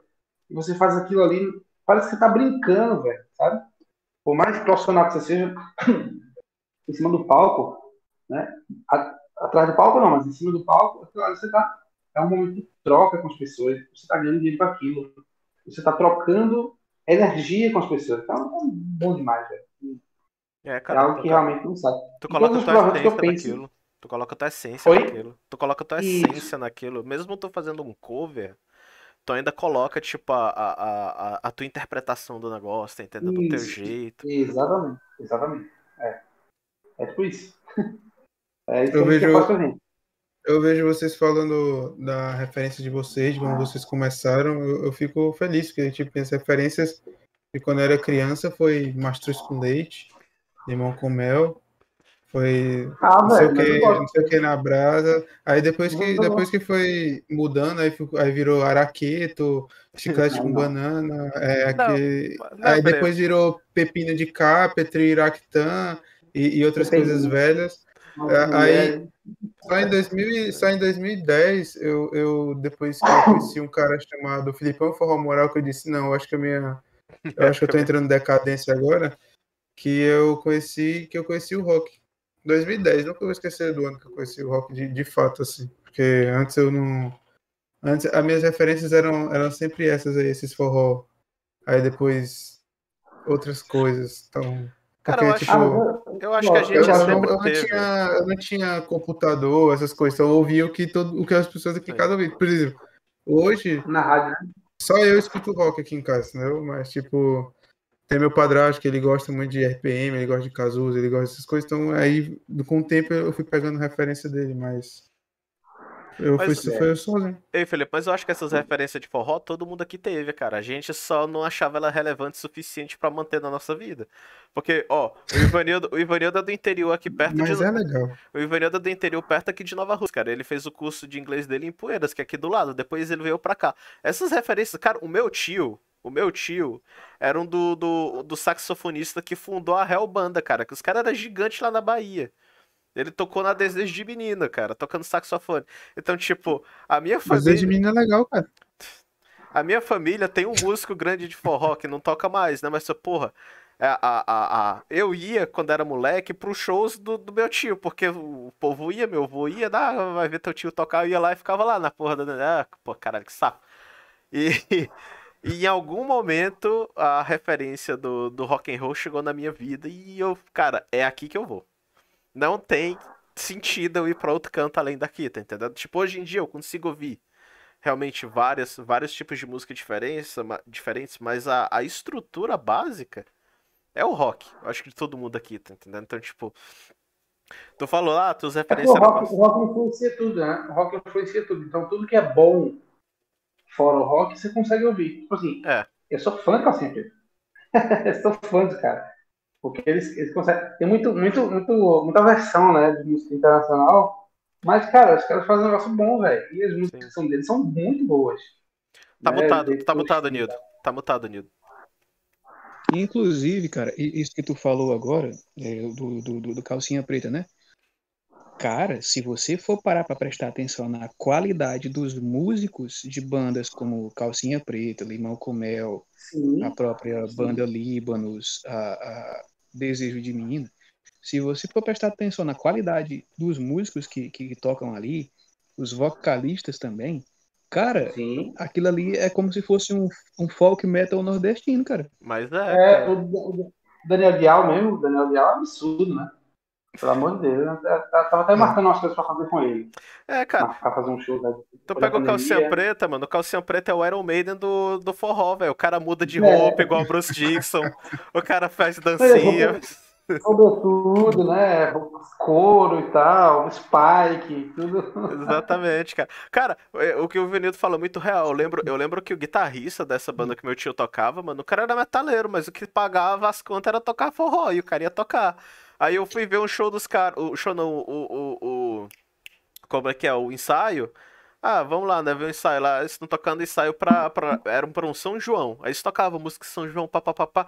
Aí entre uma música e outra, o cara tocando o Steve vai na guitarra lá. O cara puxou um Bad Horse lá, tocando os riffs. eu, Mano, o que, que esse cara tá fazendo tocando São João? Tipo, porra, é o que paga, né? E, e, e o meu tio, velho, é um Ah, mas é bom, né? Tocar no São João. É. Tocar no São João. não. Não, mas é tipo Porque assim, é- não, é- não, é- não era a primeira opção do cara. É o que eu tô dizendo, tipo, nunca foi. Inclusive, se me chamarem pra tocar num carnaval, eu vou, cara. Diga, velho. É, pessoal, é, um, um minutinho. É, eu vou precisar me ausentar agora. Ih, Terei que deixá-los aí conversando sozinhos ao Léo, que isso, cara. infelizmente.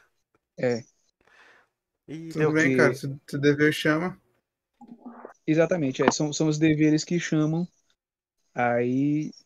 Mas, mas foi bom conversar com vocês aí. Eu, vou, eu, vou- eu realmente vou ter que ir agora. Senão ficaria pra gente bater papo até não prestar mais. Beleza? Pô, mas tá divertido. Tranquilo, cara. Obrigado aí legal. pela, obrigado pela presença aí, tá? O pessoal que tá aí no chat. Link do Ivanildo tá aqui na descrição. Vão acompanhar o trabalho dele, hein? Link lá da Heavy Smash do, do YouTube dele tá, É. tá aí? E é isso aí. Obrigadão, obrigadão mesmo, aí. Vanildo. Obrigado Obrigadão pelo mesmo, por convite, tá? Como disse, como disse E o, fiquem o- na paz aí. como disse o João Vitor no chat, o Ivan Mito. Bonito.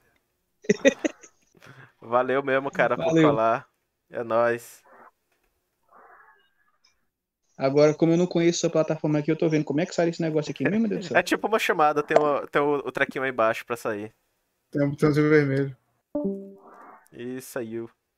Aí. Agora, agora eu vou ter que resetar as câmeras aqui, me dá só um minutinho. Ficou três aqui, dá pra colocar aqui. O meu braço ali, ó. Essa daqui, sim, sim, eu já, eu, eu- eu já, eu já matei aquela câmera aqui. Ah. Deixa eu ver aqui, eu fiquei bugado aqui, mas não tem problema não. Eu sou bugado mesmo. Chat, programa ao vivo é isso. Ver. Se você diminuir minha câmera aí, pode diminuir, cara. Eu vou- esse retângulo todo aí, não. Eu tô, O não, engraçado é que, tipo, tipo, o que eu tô vendo aqui no meu celular tá diferente do que tem na tela do YouTube, né? Impressionante. É, é, tá diferente, tá diferente. Porque, tipo, é... Depois, depois, depois da live tu abre lá no YouTube pra tu ver como é que fica. Mas de boa, eu tô, eu tô, eu tô ali dando uma olhadinha aqui. Mas é isso, velho. É, é essa vida de música, pai. Sim, cara. Tem os Mas- seus, os seus percalços e as suas coisas maravilhosas.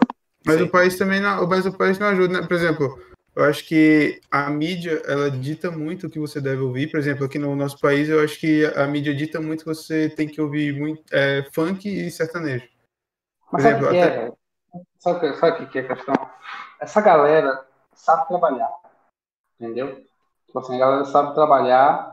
é, eles têm grana pra investir nisso, porque o que tem de rádio, cara, esses caras na rádio é impressionante. Todo dia nasce uma, uma dupla. É, João, João e Tiago, é, Maurício e, e Maniel, é, Israel e Palestina, sabe? Todo dia. Todo Deu uma dia, puxada aí, deu uma puxada longa, É. né, Maurício Maniel, cara. Não, e tipo assim, os caras já gravam um DVDzão na estrutura, sabe? Caramba, de onde foi que esses caras vieram, velho? O marketing é pesado, né? É porque, tipo assim, É, os é, caras, os caras, quando eles. é, é, é, essa galera, quando é, quando é, por exemplo, dupla sertaneja, os caras, quando ele- eles vêm do nada, mas quando chega um, um empresário que, pô, gostei desses caras, eu vou produzir eles, velho. É um nível de marketing absurdo, velho. Os caras do nada explodem, velho. E, e, tipo, não tem esse tipo de incentivo para pro rock, pro metal, que é, que é, que é a nossa área, né? Teve Angra. É, mas sabe o que, mas sabe o que tem também? É, é, essa, essa galera, eles meio que tem uma cooperativa, né? Uma cooperativa de, entre eles, pô, saca? Então, assim, tipo assim, é- é- tem um compositor é, que, sei lá, vendeu a música pra Safadão. O Safadão fala assim, ah, não quero não. Passa pra Xinda Avião. Ah, eu quero, vamos gravar aqui e vamos tocar. Aí, beleza. Tocou, gravou, aí um grava do outro, toca do outro, aí um ajuda o outro naquilo, no marketing aqui, numa grana dali. E o mercado deles, você vê que tá, velho, tá há muitos anos e muitos, muitos anos. Você pega aquele, o axézão lá da Bahia, o axé da Bahia teve o seu prazo de validade, né? Teve o prazo de validade. Swingueira teve o prazo de validade. Não, que- não que tenha acabado, não acabou. Mas teve o auge, tipo assim, hum, e caiu muito. É porque né? o, o Axé explodiu Agora, nacionalmente, nacionalmente ele teve um prazo de validade, mas na Bahia.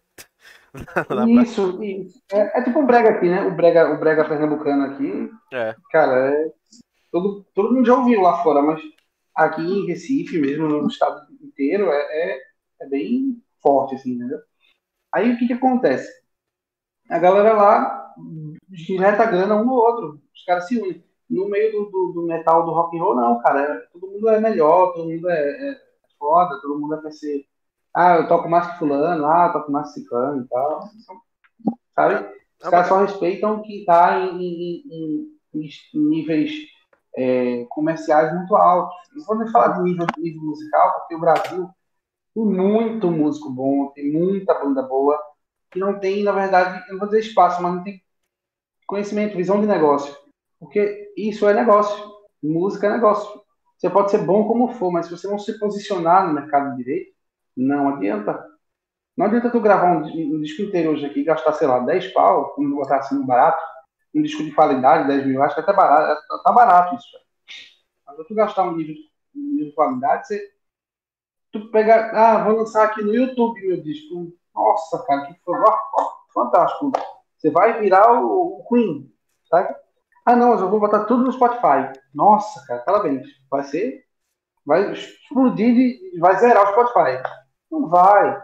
Não vai se você não se posicionar no mercado, se você não, não tiver como tocar em alguns lugares, se você não tiver articulação para alguém te colocar em shows, para alguém te apresentar para um público, para alguém te jogar no mercado, não adianta. Não adianta gravar CD, não adianta ser bom, não adianta você, você tentar fazer mil coisas que você não vai dar certo.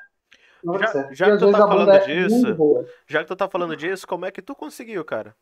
Porque, tipo assim, tu tá em evidência, cara. Tu tem contato com uma galera grande, tu tem contato com uma galera boa, tu consegue trabalhar com isso e, e- e viver de música até é, é- é com uma certa com uma certa calma, não no sentido de tipo, ah, é fácil, mas no sentido de que não falta trabalho pra ti. Como é que tu conseguiu chegar nesse nesse patamar, tá entendendo? Tipo, qual qual, como é que tu conseguiu fazer é, é, teu networking pra poder é, te possibilitar então. exatamente o que tu tá dizendo? Isso é corrido, né? É, é um tempo, né? Leva um tempo. Porque assim, eu tô bem longe de, de onde eu quero estar. Bem longe. Bem, mas bem longe mesmo. Mas estou caminhando. O que, que acontece? É, quando eu comecei a produzir alguns eventos, eu admirava muito alguns músicos aqui. Eu já tocava, né, guitarra e tal. Assim, meu primeiro instrumento foi bateria, né? Eu comecei tocando bateria, aí pulei pro violão, pro baixo, pro teclado, aí tive curiosidade com o piano, né? Porque a galera, ah, é tudo igual, não é. É, é tipo assim, outra coisa. As teclas são, claro. Do acordeão é a mesma coisa, eu acho. É a mesma coisa. Mas você tocar um instrumento é muito diferente, não é a mesma coisa. A expressão é outra, a, a, a, a imposição do instrumento dentro de uma música é outra, então não dá pra comparar.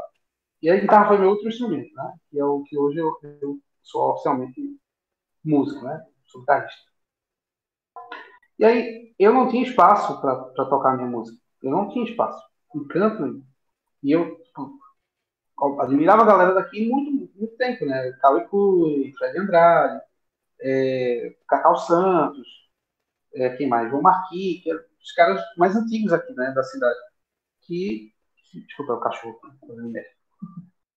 Que, que assim, já tinha um nome aqui na cidade, que eu admirava, mas que eu também não tinha nem contato com os caras. E aí eu comecei a produzir eventos.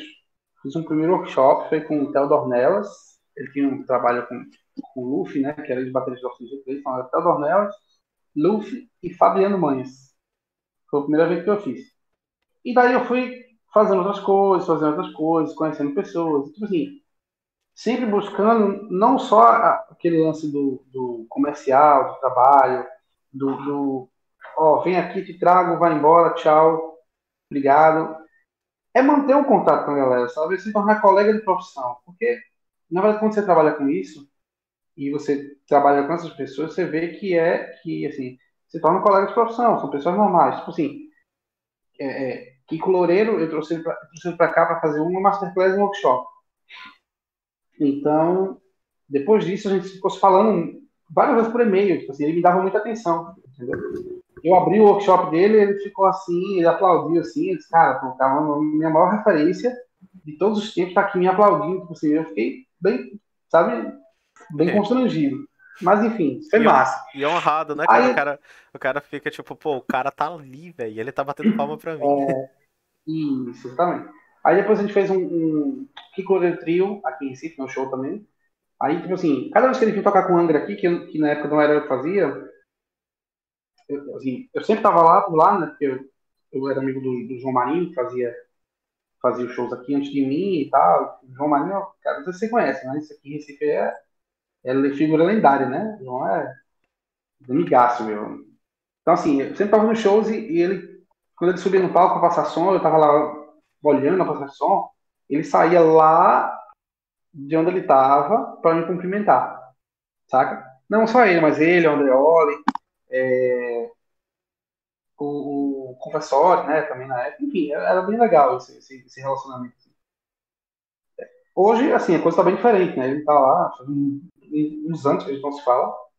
É, eu até conversei com ele para gravar um solo também. Isso foi em 2019 aí veio a pandemia, não, não falou mais.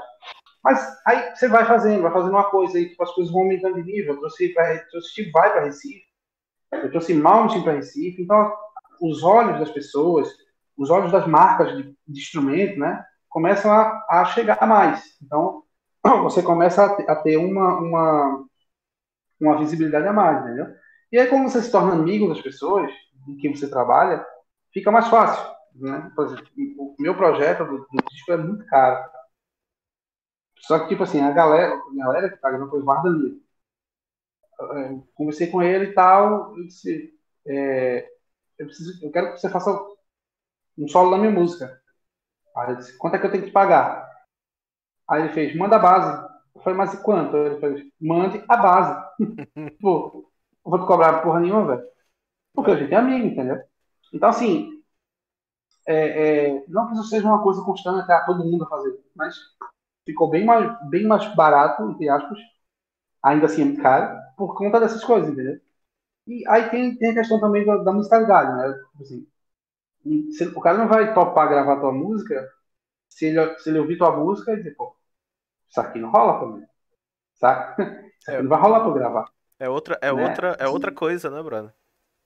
É, pois é. Tu pega o Fablione, que é é, é, vocalista do Rhapsody, foi do Camelot, agora tá do Angra e tal, e o cara chega pra mim, chega pra mim e fala, não, vou gravar só uma música assim, vamos sentar aqui pra ver e tal. Cara, assim, isso é fantástico, velho, sabe?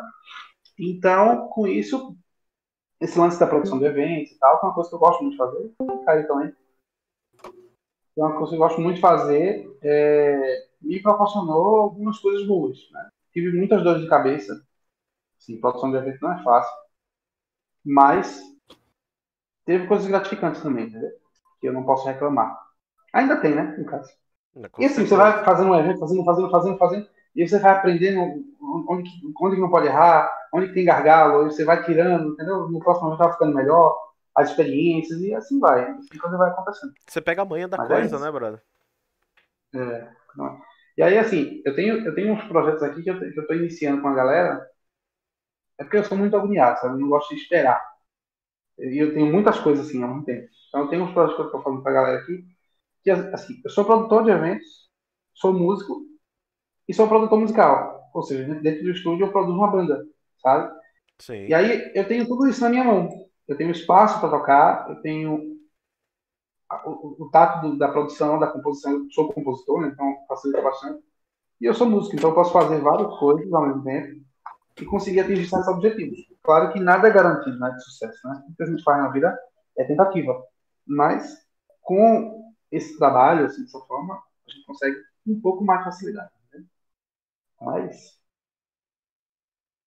Pô, cara, aí é, aí é bacana pra caramba, cara, porque, tipo, tu, tu falou, né, que foi, tipo, mu- muito aos poucos, né? Tu foi criando networking, que tu foi trabalhando, meio que ficou em evidência, fazendo negócio lá, conhecendo a galera.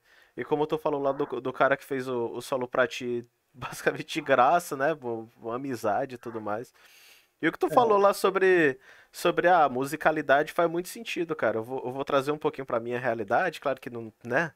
Não tem nem é, é, como comparar os níveis e tudo mais, mas quando eu morava em Mossoró, no Rio Grande do Norte, o luthier de lá, que é o Júnior, ele tava fazendo uma banda de black metal e ele queria que eu Nossa. tocasse, e ele queria que eu tocasse.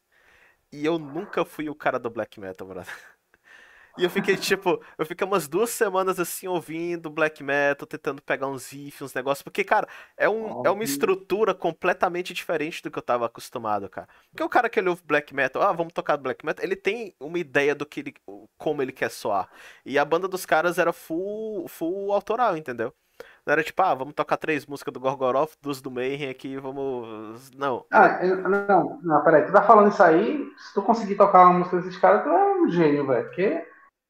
E, desculpa, eu não consigo tirar uma música daquela, não consigo. Eu não consigo tirar. Cara- eu consigo entender. A música eu não consigo entender. Eu consigo, eu consigo tirar, cara, mas com esforço e tipo. Não, não, não tem aquela, aquela magia, tá entendendo? Por exemplo, tem uma música do Gorgoroth que eu gosto muito, que é.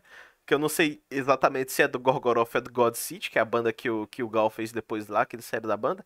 Que é a Prosperity and Beauty, porque ela tem um riff que é muito groove, velho. É muito groove, muito groove pra black metal. Nem parece black metal o riff, tá entendendo? Que eu acho muito foda, cara. Só que o que os caras queriam tocar era. E eu, tipo, véi, eu até toco Death, porque eu tocava Death com a galera, mas Black? Esse. Esses negócios assim. Ah, mas, mas, mas, mas eu acho que o Death Metal ele é mais, ele é mais é, difícil do que o, o Black. Não, é porque depende, o- tipo, tu pode pegar aquele Death Metal Cannibal Corpse que é absurdamente técnico, ou tu pode pegar aquele Death Metal, tipo aquele Gent Death Metal, entendeu? Que é mais. Aquele, aquele- Não, eu, não refiro ao Death Metal do, do, do Crisium. do Crisium também é foda. É porque, na verdade, é, é- ele tem um lance meio trash, né? Porque os riffs são bem travados, bem... Se você Sim. comparar, na minha opinião, na minha opinião, Crisium com, com Cannibal Corpse, cara, pelo amor de Deus, Crisium é, é tipo assim, uma- 10 prateleiras assim, na minha opinião, tá? Tecnicamente falando, eu acho o Crisium muito melhor. Mas, por exemplo, falando de black metal, eu escuto algumas coisas, muito pouco assim, porque não são muitas bandas que são boas, de fato. É, Dark Funeral, por exemplo, é uma banda que assim, tem duas guitarras, né? Uma faz mi, que é a harmonia, e o outro faz lá o né? Só que o batera do, do Dark Funeral, o an- o anterior, que era chamado Dominator, os caras, parece é, organizações Tabajara, né? pois é. Dominator. Dominator, mas tipo assim, o cara, assim, eu nunca vi, tem uma música chamada, eu não esqueci, nunca, o clipe ao vivo deles, que eles estão tocando no Vakin, eu acho, não lembro, mas era Volpines como Satanás, o nome da música. Mano, Porra. batera, tipo assim, eu nunca vi um ser humano tocar daquele jeito, fazer aquilo ali que ele fazia. O nível de precisão, a clareza nas notas, e tipo assim, o cara tava cheio de armadura, coturno, sol do cacete na cara dele, Ele. Vai, é, parece assim, é, é, tava ditado e aquilo era um VS tocando, porque ao vivo ele fazendo aquilo, eu achava, achei impressionante. assim, eu não conheço bateria de black metal naquela vibe ali. Não conheço, não conheço. não E o conheço. cara era um robô tocando, Mas enfim, são, são poucas. São poucas as bandas. Sim. O Gabriel falou Tem no chat o aqui, "X- se Trash Death fosse uma mulher, eu namorava. Olha o cara. É, Trash Death, é, Death Trash, né? É, é o próprio Death, né? Toca isso, né? Sim. É Então, né? A, a, a- minha, a minha onda de tocar metal mais pesado, cara, era tocar death trash, porque era a minha banda lá, a gente pegava, tinha, ah, transformar tu- tudo em death metal. Mas não era death metal tipo Cannibal Corpse, Crisium, era um trash deathzão, tá entendendo? Porque eu sou muito fã de Megadeth, por exemplo, eu sempre fui. Hum, Então, então o, o, a- aquela, aquela, como é que é? Aquela é, inspiração sempre foi na, dos meus riffs, os negócios assim mais pesados que eu fazia. Então eu nunca consegui full death metal, nunca consegui tacar minha guitarra em drop A e, e- e, tipo botar 013, 014 pra ficar pó, pó, pó, pó. Eu sempre gostei de um negócio, cara, mais mais mais metálico mesmo assim, mais rasgado e tal. Então, Eu tipo, tenho guitarra que é 013, tá? Em afinal de Mi. que 013 via. Uma, uma, uma guitarra só que eu uso afinal de Mi em 013. É, é falso. É, chega doer. Cara, tu usa uma 03 em mim, brother? Uso. É o Steve, é o Steve Ray Vaughan agora tocando 013. Isso- É, não, o Steve Steve Vaughan é um cavalo, né? O cavalo É, não, mas eu tava, mas eu tava chegando nesse nível de, de, de estupidez, sabe? De, de dar um bend, aqueles bend de escala menor harmônica, é, sem pena, velho. E a bicha. Ó, pra você ter uma ideia do que aconteceu com ela. Essa guitarra tá parada. Eu vou te falar por quê. Na época eu era endosso da Ibanez e eu tinha uma guitarra chamada Darkstone, que eu tenho né, ainda. Que é uma guitarra linda, uma guitarra roxa. É, é, é- ela é meio Les Paul, meio PRS, sabe? É uma Les Paul moderna e tal. E ela é dessa grossura aqui, ó, a- o corpo dela. É uma madeira chamada sapé. É pesada. A, a bicha é pesada. Vou te falar, é Mas- pesada. Chega mas a doía. A... Normalmente nos shows eu toco com três guitarras, quando dá afinação. Então eu dava graças a Deus quando tirava ela, quando acabava a música, porque era pesada. Mas ela deve ter Então- um somzão encorpado também, né, cara? Ela deve ter aquele. Ah, pelo amor de Deus, a guitarra é fantástica, é fantástica. E aí eu usava 013 nela, porque eu baixava a afinação. Mas eu também, eu, eu regulei ela a ponto de fazer essa, essa, essa triagem, né? Tanto triagem, não, perdão. Essa, essa passagem de, de uma afinação para outra. Ela tem um sistema stop ball, não sei o que, é uma, é uma, é uma, é uma ponte, é uma ponte bem forte, né? E aí o que foi que eu fiz? Fui gravar um- uma trilha de Metal Slug para meu tecladista. E na hora de eu gravar o solo, ah, tá, eu os textos improvisado lá. Aí eu, não, peraí, vai de novo, vai de novo. Aí, na hora que eu dei um bend, velho, sabe, com a cavalice, que a ponta da guitarra foi assim, pá! A Caraca. ponta da, a ponta da guitarra partindo no meio, velho. Aí eu olhei assim, Nossa. não, não, não, mentira, acabou com o meu dia, né? Aí o problema, a guitarra tá parada. Por que a guitarra tá parada? Porque a ponta dela não tem encanto nenhum do mundo. Nossa. Sabe? Tipo assim, o problema da Ibanez é esse, não tem acessório velho, pra trocar. Eu até tentei com um cara que morava nos Estados Unidos, tentar, não sei o que, não, não tem, velho, não tem. Então, aí eu tava falando com, com um luthier daqui chamado Metal, não sei se você já ouviu falar dele, que é muito famoso. Não, não, não muito conheço, famoso das antigas.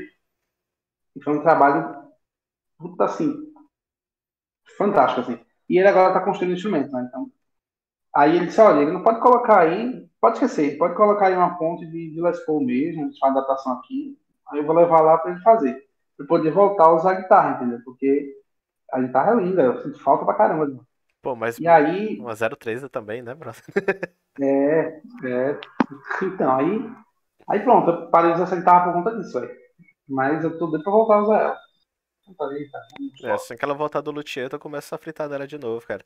Era tipo, eu lembrei do Steve Ray porque ele tocava com 013, no máximo em, em, em, em Mi bemol, e ainda quebrava corda tocando, velho, fazendo bend, fica tipo, brother, o que É um é? elefante, né? Quem era esse filho da mãe que conseguiu? Cara, tem um live dele de. Eu acho que é Texas Flood, cara, que ele tá todo de branco e tal, com uma galera. Ele quebra a corda da guitarra no meio do show, ele puxa outra corda e bota lá, troca na hora lá e começa a tocar. Tipo, porra, velho. O cara É, não bende, espancava- velho. espancava isso mesmo. Pancava o instrumento, literalmente. Cara, mano, Cavalaço. cavalaço demais. Tu vê o cara tocando, era tipo 2 litros de suor saindo por segundo, velho. Mas também era um esforço desgraçado, mas o cara tocava demais, velho. Demais, demais, demais. É muito, é muito, é muito louco isso, cara. Ah, e voltando ao negócio do Black, eu nunca aceitei tocar com cara, velho. Eu sempre fiquei enrolando, porque não consigo. A minha musicalidade não chega no black metal, cara. E eu, É difícil. e eu tentei. Agora ele vai descobrir isso. Mas você tem que ter. Você tem que ter. ca- Você tem que estar. É, tocar black metal, você tem que ter umas manias, né? Umas manias, tipo, É. andar pintado e tal, com casacão de sol de 40 graus. Ser meio psicopata. É, sei, ah, eu, quero, eu gosto de morrer, eu quero morrer, me cortar assim. Tá? Nossa, Não, que violência. Black- aí do black metal, mas O do Black Metal eu acho que não é nem tanto, eu acho que não é nem tanto se cortar, é mais de matar os outros. É um. Porque É, mas o, o cara lá do Mayhem, o, o, o, O- Dead. do Mayhem não. o Dead matou? matou o Dead. Mas é porque, tipo assim, cara, o Dead ele tinha uns problemas. Porque eu conheço as bandas. Tipo, o Dead ele tinha uns problemas. E o Euronymous, que era o outro maluco da banda, velho, ele vivia fazendo, tipo, é, é, é, pressão psicológica no cara, velho. O cara ficava mandando o outro se matar, velho. O cara já não tava bem na cabeça e o outro ficava, é, tua vida não vale nada mesmo. Tu tem que morrer, não sei o quê. Aí o cara foi lá e se matou. E ainda veio o diabo do Buzum, né, pra matar o cara e tentar matar o cara e. e- e- Ele matou, chegou a matar o cara? Matou, matou o Varg, matou, foi preso não sei quantos anos. O Varg saiu da matou cadeia, quem, né? ele matou o Matou quem? O-? É porque, Ah, tipo assim, a, a história do Mayhem é uma desgraça, porque o Dead, que era o vocalista, ele se mata, o Euronymous chega na casa, vê o corpo do cara estirado no chão, ele volta na, cida volta na cidade, compra uma câmera, tira uma foto e vai pra capa do álbum, bro. É um psicopata mesmo. É um não, e ele, ele psicopata, casa do, Buzum lá tentar matar ele, né? Não foi, não, foi porque, tipo assim, é, a história foi que o, o, o Varg, né, que era o cara lá do Burzum, e o Euronymous viam tretando, e aí chegou na, na, na, na orelha do Varg que, que o Euronymous queria matar ele. Aí ele e o guitarrista da banda foram pra casa do, do Euronymous, que era, o, que era o original lá do Mayhem. Ele chegou lá e o cara viu, tipo, o cara que eu quero matar veio pra minha casa. Aí os dois começaram a brigar, e um matou o outro. Eu, tipo... É muito doido, cara. A, a galera do Black Metal. A galera do Black Metal é tudo perturbada, velho. Por isso que eu gosto é de. Menos o Dimo Borg, né? Que é o É. Black Metal Gourmet. É Black Eu gosto, Metal gosto do Dimo Borg. Borg. É Black Metal. Cara, Tu não vê os caras fazendo nada. tu deu uma definição É, foda agora, velho. Black Metal Gourmet, o Jimmo Borg. É, é os caras que os Armani, é, Gucci, né? É, vai ter um, tem um amigo meu que a banda favorita dele é Jimmo Borg. Se ele te ouve falar isso, ele fica bolado. É, Não, mas eu gosto pra caramba do de Embora, acho massa. Tem, tem música no telefone que eu, que eu baixo aqui pra ouvir. Sim, velho. É, Spellbound, por exemplo, é o mais, que assim, eu acho mais interessante. Porque eu gosto daquela, daquela sinfonia macabra, sabe? Sim. Se- O Dimo Box sem teclado não, não, não, não ia prestar. Não ia prestar. Eles estão fazendo show, né? Os últimos shows que estão fazendo, os guitarristas estão vestidos de, de, de pano de saco e cimela de trigo, né? Do, da cabeça aos pés, né? Você percebeu já? Eu acho. É, eu se veste vi- de, de, saco, de saco de, pão, né? Uhum. E cimela de trigo. Eu acho que tá promovendo algum negócio de marketing de padaria, né? Assim, marca de padaria. assim. É. Eu acho muito louco. A, a, a- assim, a, o visual do black metal eu acho muito legal em alguns momentos. Por exemplo, tu já viu aquele show do Gorgoroth no VAC em 2008, velho? Que tem aquele povo. Gogorof, Gogorof. É, que tem Não, aquele. Gogorof é muito ruim. Não, Gogorof é horrível. Que isso, cara? Gorgoroth, aquele vocal, aquele vocal daquele cara, parece que ele tá, sei lá, sendo estuprado, alguma coisa assim, velho. Que vocal horroroso. É, A banda de black metal que, eu respeito, que eu respeito, é o. Qual é a banda do. do como é? Gauder? Não, meu Deus, é. Belfegor não, Belfegor é outro. Não. Qual é o nome do cara? não, porque o Gal é o- era o antigo vocalista do Gorgoroth. Não, é o Ga- Gauder, né? Gauder, né? Não, não sei. O, o- o do Gorgoroth é só Gal mesmo o nome dele. Não, então acho que eu tô confundindo, cara. É. Não, tem outra banda que eu acho boa pra caramba, que é. É um trio, velho, é um trio. Não, perdão, é um quarteto. É um quarteto. É uma das grandes bandas mainstream do black metal. Cara, fala, fala, vai falando o nome dessas bandas eu, não, eu- pior que eu não lembro também, tipo assim, eu não conheço tantas. Eu conheço, sei lá, Não, Gorgoroth, eu conheço porque eu sei que é ruim. É, o vocalista parece Jesus Cristo europeu, né? Aquele Jesus Cristo da Europa, que é, É, então, ruivo. cara, esse show. Não, ele não é ruivo, não. É, eu acho que tu tá falando de hoje, porque, tipo assim, o, o, o que eu tô falando, 2008, era com antigo, peraí, peraí. era com o antigo vocalista, que é o. Que é o cara lá que é gay e tudo mais, e, e todo mundo, ninguém tretou com ele por causa disso. Ele, e ele veio a público dizer, porra, cara, a, a comunidade do, do black metal norueguês é. é- Ah, é- não. É, tô vendo aqui. Galder é o guitarrista do Dimmu Borg. Tô confundindo. Ah, do Jim Borg. Tô confundindo. É, como é que é o nome disso aí? Gal Gorgoroth, né? É, que nesse show do Vakin de É, ele 2008. mesmo, é horrível. Esse show do Vakin de Horrível. 2008, eles colocaram quatro, cinco pessoas crucificadas em cima do palco, o pessoal nu lá. Aí eu, eu assistindo vi. o show, velho, eu fico imaginando, brother, imagina o, o, o, o cara da banda chega pro ator, né, e fala, brother, eu tenho um trabalho pra ti, pra te contratar, velho. O cara, não, diga aí qual é. Velho, eu quero que você fique crucificado por 50 minutos, nu, em cima do palco pra gente tocar. Lembrei a banda Behemoth. Behemoth, Behemoth é massa. Behemoth, né? Ei, Behemoth é boa, a banda é boa, velho. Sem tudo, Behemoth é tudo. boa. Behemoth é boa. Behemoth e Belfagor também. Belfagor é boa também. Bofogol eu nunca ouvi É muito, não. É, é- é porque, É tipo assim, eu só pego, eu só pego o Gorgoroth como, como referência porque eu gosto do nome, porque é referência a Senhor dos Anéis. Aí já vem a parte nerd aqui falando. Porque, Hum, porque Gorgoroth, pra quem tu não sabe, é, é a Montanha da Perdição, que é em órquico. Aí já. Inclusive, tem duas bandas de Aí cara, metal. aí o cara é o cara é do Satanás e ele, ele pega o nome da banda de um filmezinho de conto de fada. Cara, a Moamaf, a Moamaf, tu gosta de Moamaf, música de viking? Mais ou menos. Cara, a Moamaf também é de Seus Anéis. A Moamaf é a Montanha da Perdição na língua de, de elfo de anão, um negócio assim. Então, tipo, tem, tem, várias, tem várias dessas bandas, cara, que pega coisa de Senhor dos Anéis. Tu pega o próprio, sei lá, vamos pro Power Metal, o próprio Blind Guardian aí, velho. Os caras tem, tem que ser várias músicas de. de- os caras têm a música do Bardo, que é o, que é o personagem do Hobbit. Eles têm a música Lord of the Rings, eles têm uma porrada de coisa, né, tipo. É.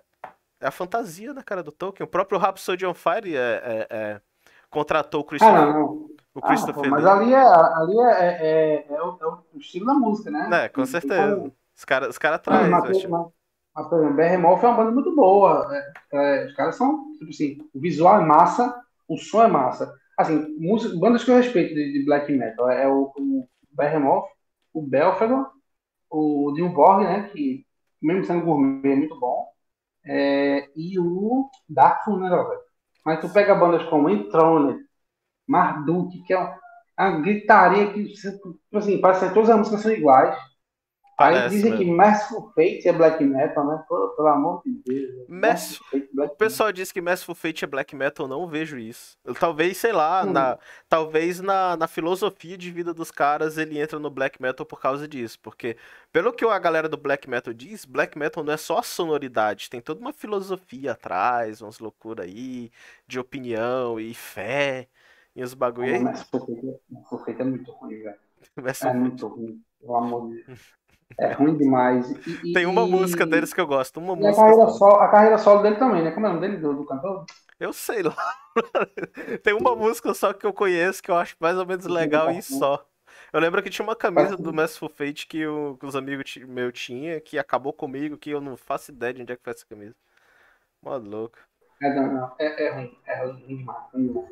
Ruim demais. O cara fica gritando o tempo todo. Assim, dentro do black metal é difícil achar uns negócios assim. Então, É tipo. Hot in Christ também é legal. É... Aquela Imperial, né? Que os caras não usam Corpse Paint. É legal Sim. também. cara, sabe, Boa. tu falou, ah, os caras os cara pegam nome de filmezinho de fantasia e tal. Sabe onde é que a fantasia entra dentro do black metal, cara? É que black metal é música pra orc. Quem falou isso foi um amigo. É orc, tipo aqueles bichos lá, os monstrão. Eu não sei nem satanismo nessa história. É, mas aí já, já é outra treta, né? Os caras botam satanás no negócio. Porque não é toda banda de black metal que fala de satã. Não, eu tô ligado. Black Metal é um negócio é meio nórdico, né? Mais, mais É. é, místico, assim. É, porque, tipo assim, a- caras que inventaram essas modas agora. o, o, o, o negócio do black Não, metal assim- não é exatamente satã hoje em dia, né? É mais. Tem muita parte do anticristão. Porque, por exemplo, a- a- os países que são muito grandes, que é tipo Noruega, é, é, Islândia e tudo mais, não sei o que, boa parte da cultura daqueles países foram meio que destruídas pelo cristianismo em algum ponto da história, né? Porque os caras foram lá, chegaram com a fé, proibiram uma porrada de coisa, mataram a galera. Tem até aquele clipe do Batori, que eu não, não, não sei se você conhece, que ele mostra isso, que é um clipe grande pra caralho da música lá que fala do. do... O clipe é basicamente mostrando a história lá, os, os padres chegando, zoando a galera, então, tipo. Que é um É, cara só, um cara só que fazia. E é legal, tipo, o, o- não é gritaria nem nada e tudo mais. Eu, eu recomendo tu ver depois, porque o cara morreu. E ele era um músico muito bom, segundo os amigos meus que eram muito fã dele. Eu só conheço essa música. Que é. Eu esqueci até o nome da música, se eu lembrar depois eu te mando o link lá no zap. E é, ba- é muito. Cara, tu falou. Agora que eu tô lembrando, tu falou que tu tocava prog, né, velho? O que que tu gosta dentro do prog? Cara, eu gosto de Symphony X, Symphony, que é minha referência máxima, assim, né? Porque não é tão 100% prog, né? Tem um lance meio, meio heavy metal também, né?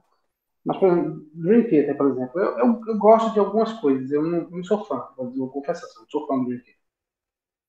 É. Eu acho que, na minha opinião, né? Minha humilde opinião, assim, os caras são fantásticos. Eu, vi, eu fui ver o show deles aqui em Recife e os caras não erram uma nota.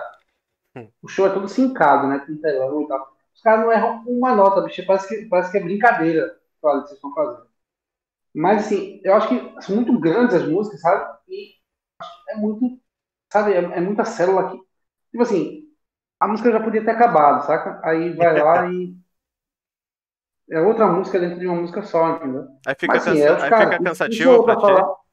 É, cansativo. Quem sou eu pra falar do Dream, né? Mas, É. sim, é meu gosto, meu gosto pessoal. Sim, eu sim. gosto muito de Symphony X. Symphony X pra mim é a referência máxima aí de, de metal progressivo, cara. Já eu já gosto, cara, dessas coisas gigantes, por exemplo. Eu gosto tanto do prog rock clássico quanto do prog metal, por exemplo. Tu conhece Tesseract? Aquela banda. O Conheço. que que tu acha? Cara, eu acho Tesseract genial, brother. Tipo, na- nas loucuras. legal, legal. E, e sobre, e sobre Bom, música o- grande, o Genesis tem uma música de dois minutos, cara, que, que, eu, que eu adoro, brother, que é Supper's Ready. Que é literalmente 500 músicas dentro de uma só, e lá no final eles, eles recobram o começo da música, tipo... Eu, eu gosto dessas coisas, cara, tipo, bota o fone e viaja, velho. É muito bom. A música que eu mais gosto do Dream é As I Am, É qual? que é uma música que As I Am.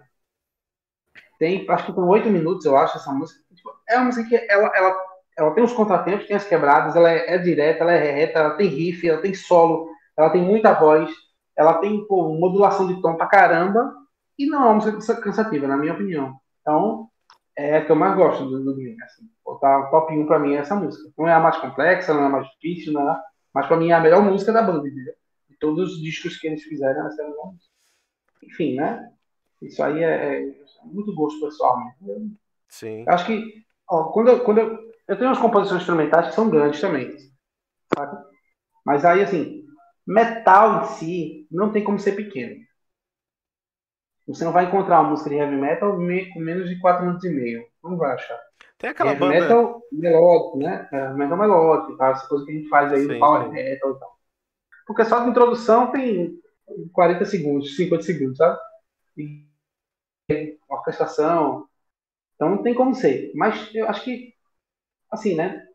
Tudo tem que ter um, um, um freio. Enfim, é minha opinião só. A Symphony X pra mim é a referência máxima. velho. Tem muito. Tem muita coisa próxima da linguagem. É fantástico. Sim. É porque como as músicas são muito bem trabalhadas e tudo mais, e, e- e você quer expressar o máximo que você consegue, né, e tal, então, tipo, principalmente do, do heavy metal melódico mesmo, você falou, do power e tudo mais, acaba ficando grande, até porque a- das estruturas que já estão é, é, é, bem colocadas no estilo, né. Tem que seguir, por exemplo, se tu fizer uma música de power metal e não tiver um solo, cara, tu vai levar uma facada em algum momento. Porque a galera, É. a galera, a galera cobra, velho.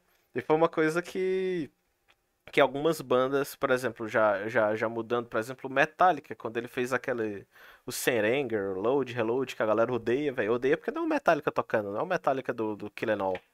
Não é o Metallica Sim. do, do Master of Puppets, cara. É outro treco, um negócio mais, mais pop, sei lá. E o Felipe tá calado aí faz tempo, velho, só ouvindo. Tô ouvindo a história de vocês, eu baguncei. Sei lá.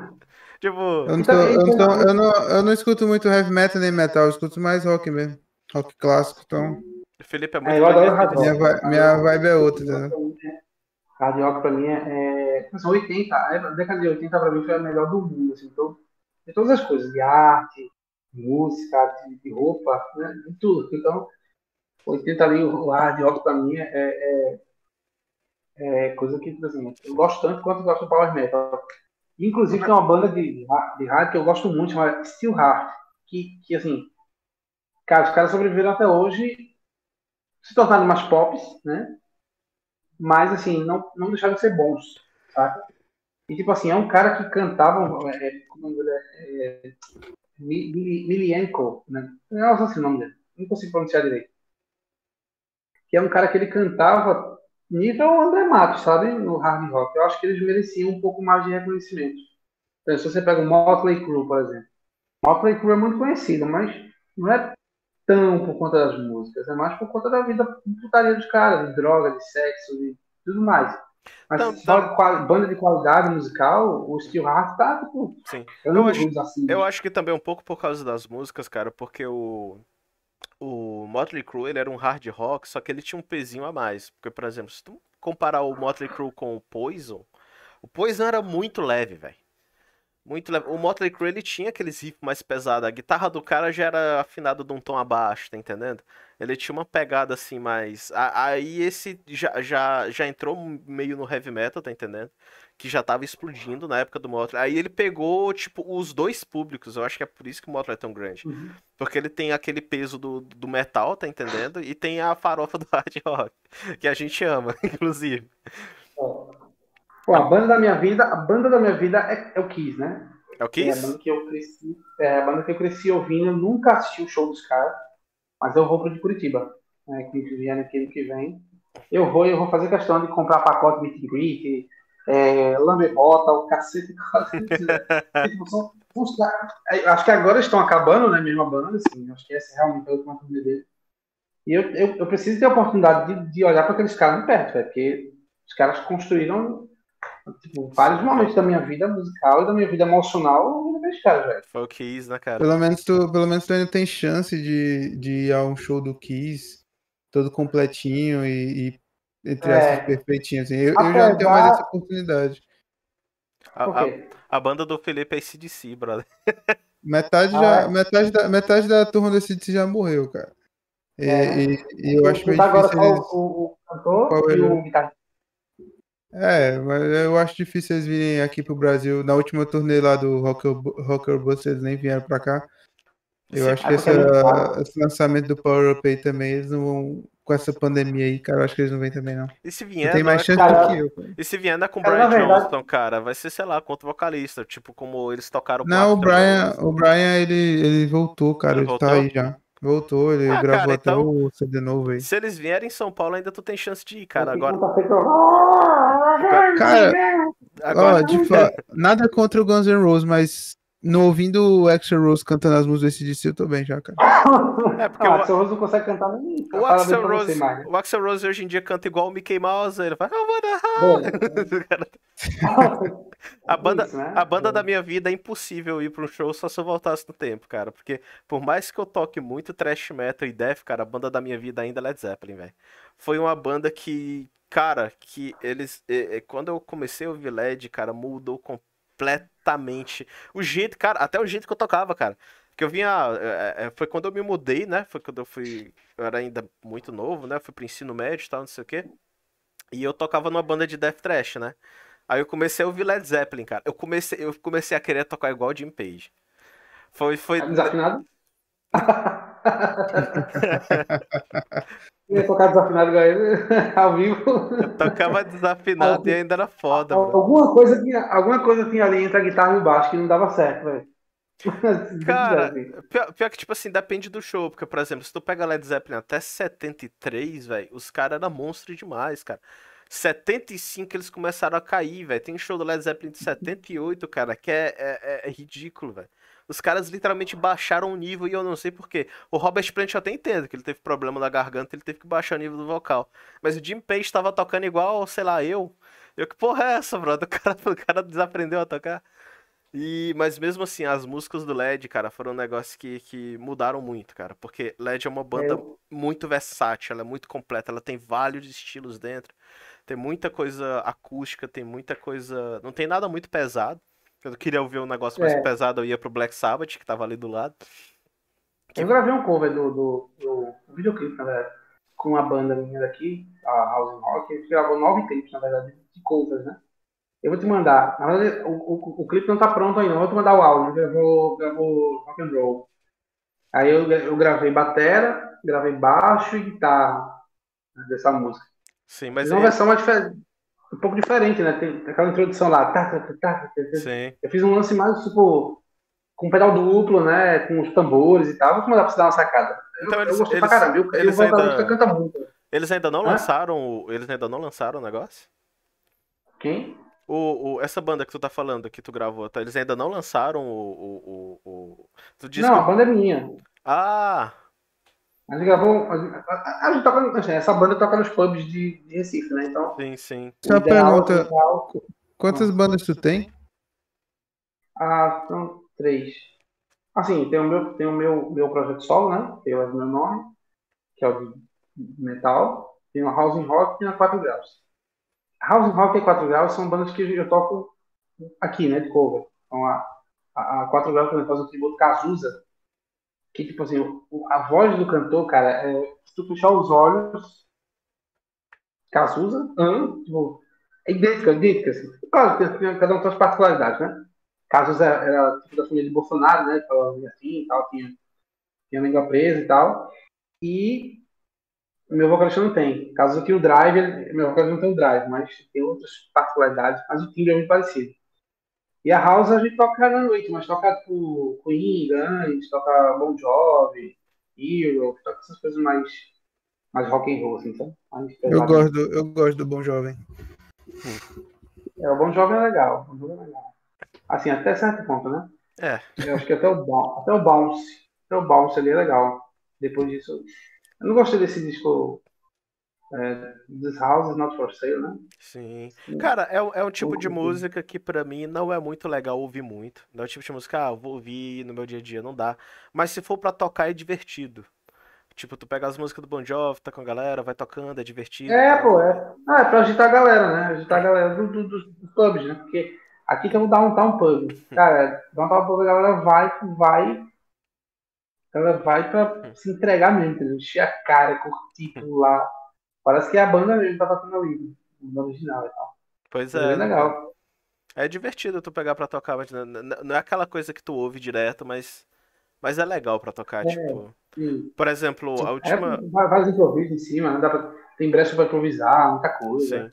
O último É, gig, legal. o último gig que eu tive como músico foi em 2015, faz tempo pra caralho da última vez que eu fui pago pra tocar em algum canto. Que foi que a gente ia tocar na Missa do Galo, velho. Pra cidade toda, em Crateús aqui do lado, que era tipo a missa, a cidade toda ia pra igreja, tá entendendo? E a missa era na, na, na praça, que tinha um palco lá grandão que o padre ia falar, e a gente ia tocar antes, tá entendendo? Antes da Missa do Galo, que era meia-noite. E era 40 músicas no nosso setlist, tinha Cazuza, tinha Falcão, Hum, é, 40 músicas, né? era um monte Tá de uns música, era, era um monte de era um monte de música pop, cara. Porque, tipo assim, é, é, tinha, tinha. Era pra ficar tocando à noite até a missa, tá? E a missa era ali pra meia-noite, que era, que era, que era a do Natal, né? Aí tinha, tinha Cazuza, tinha, tinha Lobão, tinha Falcão, a gente ia tocar brega também. Tinha Mamonas Assassinas, tinha uma porrada de coisa. Tinha música que eu nunca tinha ouvido na vida e eu nunca ouviria. Mas Uhum. tava no setlist e a gente foi aprender. E era divertido tocar as músicas, cara. E, e esse gig foi um perrengue tão grande, cara. Que, tipo assim, tava todo mundo morando em cidades, todo mundo espalhado. Eu, Mossoró, no Rio Grande do Norte, Guria lá em Sobral, o outro tava, tava morando, acho que em Brasília, uma porra assim. Aí a gente se reuniu dia 21 pra poder tocar dia 24. E a gente foi ensaiar, cara, todo dia, do dia 21 até o dia 24 a gente ensaiava, velho. Era 18 horas por dia de ensaio, cara, pra gente dar um jeito de tocar essas porra, velho. Cara, foi, foi um perrengue muito grande. Mas deu certo, e foi divertido, foi divertido pra caralho. Tocar rock and roll antes da missa? Pois é, né, cara? Tu sabe o que é, tu sabe o que é mais que é Pera aí, divertido? rapidão. E sabe quem foi que pagou? A igreja. Eita, top. Tu recebeu quanto? Cara, cada um recebeu 80 conto. Olha aí, ó. Maravilhoso, cara. O quatro horas de show. Pois é, cara. É foda. Nossa. Então, mas o canal de vocês é um canal é, de, de, de- nerd e tal? É, cara. É, a gente fala de coisa nerd, por exemplo. Sexta-feira a gente Tipo, fez um. ga- games ou filmes, séries e tal? Sim, a gente, por exemplo, a- amanhã a gente vai fazer uma live de Viúva Negra, que é que acabou de sair semana passada o filme. Quinta-feira a Uhum. gente vai fazer uma live do, do último episódio de Loki, que toda quinta a gente estava fazendo. A live, Nossa, tô ansioso pra amanhã, hein? É, tamo, tamo. E sexta-feira a gente vai fazer dos animes da temporada, que é a parte 2 que a gente fez na sexta-feira. E a live foi. Deu, deu gente pra caramba sexta-feira. Só como o canal é novo, tem live assim que dá bastante gente, tem live que dá menos, a gente vai. Vai Tem tentando. toda a divulgação também, né? Sim. Dependendo do assunto também. E a- Então quem tá aqui, por favor, se inscreve, dá um like aí pra ajudar e ativa o Sim. sininho pra receber as lives dessa semana que vai ser topzera. Tipo, a live de hoje foi, foi bem diferente do conteúdo que a gente tava fazendo, só que a gente quis fazer porque aqui todo mundo gosta desse tipo de música. Mas, pô, tem um dia do Sim. rock, e eu conhecia, eu te conhecia, conheci o Ivanildo, que era, que, porra, ah, pô, seria foda se os caras aceitassem, tá entendendo? Tanto que quando eu falei, eu mandei a mensagem pra ti e pra ele, cara, eu não esperava que, que vocês fossem vir. Porque o Ivanildo, como ele disse, cara, ele toca direto, brother. Se ele não tá tocando, ele tá ocupado fazendo outra coisa. E tu também tá trabalhando direto, tá atrás do álbum, tu tem teus corre pra caralho. Aí eu fiquei, brother, mas eu vou tentar, né? Aí eu mandei a mensagem pro Diego, mandei a mensagem pro Ivanildo, o Diego comprou a ideia, gostou, e, e o papo foi legal pra caramba, cara, eu gostei. Fica tipo, É. fica muito conversa de músico, né? A gente ia falar de rock, só que virou conversa de música, porque não tem como juntar três caras que tocam, tipo eu, tu e Ivanildo, e a gente não começar a falar de música. Porque é, um- é um negócio que, que cai na Cara, conversa, né, cara? Cara, e o rock é o quê? É, não. É, é música, Pronto, obviamente. Mas eu tô falando no sentido de, tipo assim. Quando, quando, quando, por exemplo, tu tá ensaiando, tal, tu tá ensaiando com a banda, tem dois guitarristas, a banda toda para de fazer coisa, fica só tu e outro guitarrista, os caras se perdem, mano. Os caras se perdem e, e fica brincando lá, tipo. É, é, é um negócio que, que sai de controle. Aí do nada aparece o baixista lá brigando com os caras, que isso acontecia direto, velho, direto. Tá entendendo? É, é, é, é... é, é- é problema de banda, por isso que meu, meu disco eu tô gravando com o meu nome. As músicas são tudo minhas, todas minhas, todas as letras, todas as melodias de voz, todos os arranjos de cordas, violino, viola, cello, baixo, é, tenor, barítono, soprano, contralto, tudo, é- tudo é composição minha. Ah, eu quero teclado assim, assim, sabe? Não, eu falei assim, não, eu quero assim, tá? Eu tô. Quero teclado assim, as frases de bateria eu quero assim, o baixo tem que ser assim, tem essa altura aqui e tal, sabe? Uhum. E aí, porque, cara, a, gente tinha a Rendição Divina lá, tinha a banda lá, e tipo, o Batera principalmente, queria fazer as coisas dele, velho. Eu disse, cara, eu compus uma música assim, o riff é assim, tem que acompanhar o riff, a, o- a tua bateria com o riff assim, cara, não é diferente. Não é do jeito que tu pensa. É, Então, quando eu decidi fechar o disco com o meu nome, foi por conta disso também, entendeu? Porque as músicas eram minhas, eu queria, eu queria ouvir as músicas do meu jeito, do jeito que eu queria. Do jeito que tá na Tá tua ficando cabeça, melhor do né, que eu cara? esperava, na verdade. Tá ficando melhor do que eu esperava, na verdade, velho. Esse tempo, cara, que eu tava correndo pra lançar e tal, não serve. Não serve. Tem que fazer na calma, na tranquilidade, no, no tempo que der. Porque, cara, tirando isso, a gente tem nossa vida pessoal, tem problema, tem, tem questão emocional, tem questão de, família, tem questão de saúde. Então, tem Sim. muita coisa que impacta nisso, né? Então a gente não pode só, ah, só vou gravar o CD aqui, tá aí o trabalho.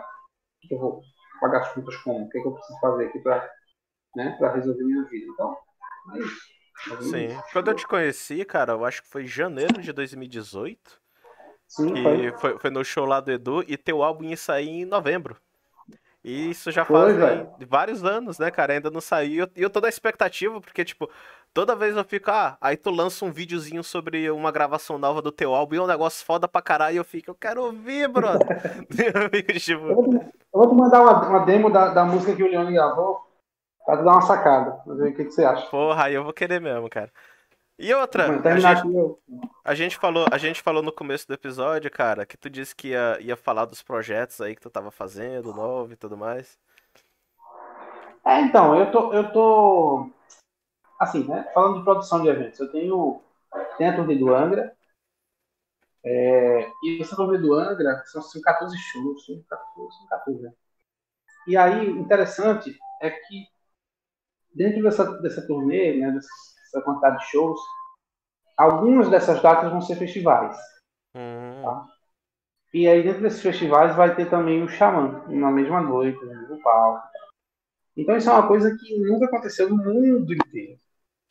Nunca, nunca aconteceu. Xamã e Angra no mesmo dia, né? Então, é algo que, que assim, eu, eu corri atrás de fazer, né? Tá, tá resolvido, a gente só precisa divulgar daqui a, a um tempo, né? Porque o Angra tem um problema lá que o Fábio mora na Itália, tem questão de fronteira, né? Por conta da pandemia e tal, para sair, para voltar, e tem essa coisa da vacina, tá todo mundo muito preocupado. Mas quando marcar as datas novas, vai rolar e vai rolar com força. Então tem esses shows. é, Aí, fora isso, você tem um, um festival chamado Rockfest, que é um evento que vai rolar também em 11 capitais. Que tem Raimundos, CPM 22, é mais pop, né? Mas tem o Rodrigo Teaser também, não sei se você conhece o Rodrigo Teaser, que faz o Michael Jackson. Sim. Vai estar vai tá também na, nas todas as datas e tal. No sul vai ter outra galera também mais, mais alta, assim, que vai ter divulgar mais pra frente. Então, tudo isso estou esperando em relação à produção.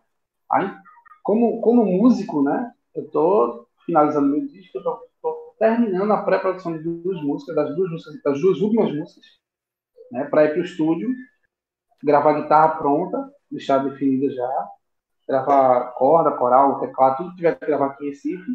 Aí passo a bateria para o Marcelo gravar, passo o baixo para o baixista gravar, e o cantor e assim vai. Finaliza o disco. Quando finalizar o disco, eu vou mixar, né? Depois que mixar, aí começa a brincadeira, porque aí, aí que vai começar o trabalho, né? E aí eu tenho, tenho um, um, um amigo de São Paulo que tem uma, uma empresa, né, que faz é, assessoria de imprensa. Só que ele, ele, esse trabalho que ele faz é um trabalho muito, muito importante, né, de articulação, para tentar jogar, jogar o, o show, né, contratar para fora, levar para festival, para abrir show de banda grande, entendeu? Então tem essa articulação com essa galera. Então é aí que vai começar o trabalho. Aí fora isso eu tenho, tenho essas duas bandas, né, que, que é a House Rock e a Clap Grau, que são bandas de cover que, assim, eu não quero, nunca quis, na verdade, manter esse lance de cover para sempre, que é uma coisa mais, é, é, mais provisória, né? E depois eu, eu consigo fazer um lance mais autoral né, com esses projetos. Que aí, assim, é um lance mais voltado para o pop rock. A House Rock eu já meio que desisti. Eu meio que desisti da ideia de colocar ela. Estou começando um projeto do zero com um cantor colombiano. Que aí, tipo assim, já tem música composta já. E não é mais fácil, né? Se compor pop rock é mais. Apesar de ser, tipo assim, compor música não é ser fácil de forma alguma, mas os arranjos demandam menos tempo, entendeu? Sim. O arranjo é mais simples e tal, então. Dá pra tenho fazer, dá pra fazer dentro de estrutura, por exemplo, aquelas estruturazinhas de pop já, já feitas e fica É, legal. exato. Eu já tenho quatro músicas prontas, minhas, e aí o, o vocalista tem acho que duas ou três que ele, manda- que ele tá mandando pra mim. Vai pro estúdio gravar, começar a gravar, e aí gravar um disco inteiro, né? Pronto e tal, e depois começar a trabalhar o mercado disso. Mesma coisa, né? Tem que fazer, se posicionar no mercado de forma correta e divulgando as coisas, gravar clipes de qualidade, né? Porque tem que ter clipe de qualidade. Hoje em Sim. dia não dá para ter só material de áudio, tem que ser audiovisual, tem que ser audiovisual de muita qualidade. Senão você, a galera quer ver, ah, passa, próximo, não sai, Uhum. dislike, não é tudo. Então é isso, é. Cara, bom, bom que tu tá cheio de trabalho aí, né, velho? Porque, Eu rapaz, tô tentando, tô tentando, porque eu tenho Rapaz. outras responsabilidades também muito grandes. Pois é. Muito grandes. Por exemplo, mas ele, antes. Fala. Ah, ele, Fala. disse, ele disse que trouxe o Malm Steam pra Recife. Cara, quiser trazer o Satriani, ele me segue no Twitter, velho. Eu te arrumo o contato. Tá, Nossa. tá treinando, não é difícil. Mas tá pra rolar umas coisas ano que vem, fora, fora esse show, né? Mas, Mas é- por enquanto é em obras. Mas antes da gente ir, me, me- me diz uma coisa pra galera que vai, vi- vai ver esse vídeo depois e pra galera que tá aqui. Como é que a gente faz pra te encontrar e ver teu, todo o teu trabalho? Então, fa- faz um tempo que, que assim, eu não uso meu Facebook, né? Então tá meio, meio lá, meio cá. O Instagram, é porque assim, cara, assim, rede social, você chega numa- num determinado momento da vida, né? Numa certa idade, não que eu seja muito velho, eu tenho 32, então ainda tô. Né? E rede social passa a ser uma coisa muito é, secundária. O Diego, o Diego tá tipo assim, o Diego tá. Esses jovens da internet. Não sei. Diego, Diego, Diego, Diego é muito cringe. É muito- 15, né? É isso aí. Então, assim, passa a ser meio secundário. Mas isso acontece muito quando a gente tem outras coisas meio que prioridade, sabe? Então, assim, as coisas do disco, eu tô dando uma postada lá, uns, uns vídeos curtos, umas fotos, as coisas aí. Aí tá lá no meu Instagram, Diego, arroba Diego.Richard, né? Que é meu Instagram pessoal. E aí, assim, eu passei um tempinho sem usar por questões pessoais mesmo. Então deu uma, deu uma, deu uma diminuída boa, porque o Instagram rouba, rouba as coisas da gente, né? A gente para de usar o conteúdo, ele vai tirando seguidor, vai. Vocês conhecem isso aí, nem mais, nem mais que eu. Ligado. Então, tô, tô recomeçando com as coisas e tal. Tanto postando os projetos né, de pop rock, como as coisas do CD. E aí, acho que a partir do mês que vem eu vou ter mais coisas gravadas. Aí eu vou estar divulgando mais coisas também. Então, tá, É, meu manda- Instagram é meu, meu, meu espaço. Meu único espaço, tá. Cara, eu tenho Twitter, mas eu não mexo há uns 10 anos, eu acho. Eu vou até, eu vou até excluir minha conta do Twitter, porque, cara, Twitter é uma rede social maligna, velho. É meio, do mal. é meio tóxico, mas tipo assim. O, o problema do, o, pro- o problema do Twitter, cara, é que ele tem muita toxicidade, cara. Mas ele só vai ter toxicidade da tua timeline se você se envolver de pessoas tóxicas lá. Porque, tipo assim, é literalmente. Você, você literalmente vai ver quem tu tá seguindo, tá entendendo? Aí, tipo, por exemplo, tem uma amiga minha que o Twitter dela é, é basicamente só artista. Que ela segue uma porrada de artista Sim. é, é independente, Bom, né? os caras ficam postando as coisas, tá entendendo? Tudo mais. O meu Twitter eu criei. O meu Twitter eu criei. Pra tu ter ideia, eu falei, ah, o Satriani me segue no Twitter. Ele de fato me segue no Twitter. O Acept me segue no Twitter. A Gibson me segue no Twitter. A Fender me segue no Twitter. Por quê? Porque eu não sei. Mas, mas essa galera me segue no Twitter porque quando eu criei, lá em 2010, quando o Ozzy tava lançando o Scream, eu criei porque eu queria ouvir o single dele que era, que era, era exclusivo do Twitter. Tu clicava, tu fazia um negocinho lá e tocava screen pra tu ouvir.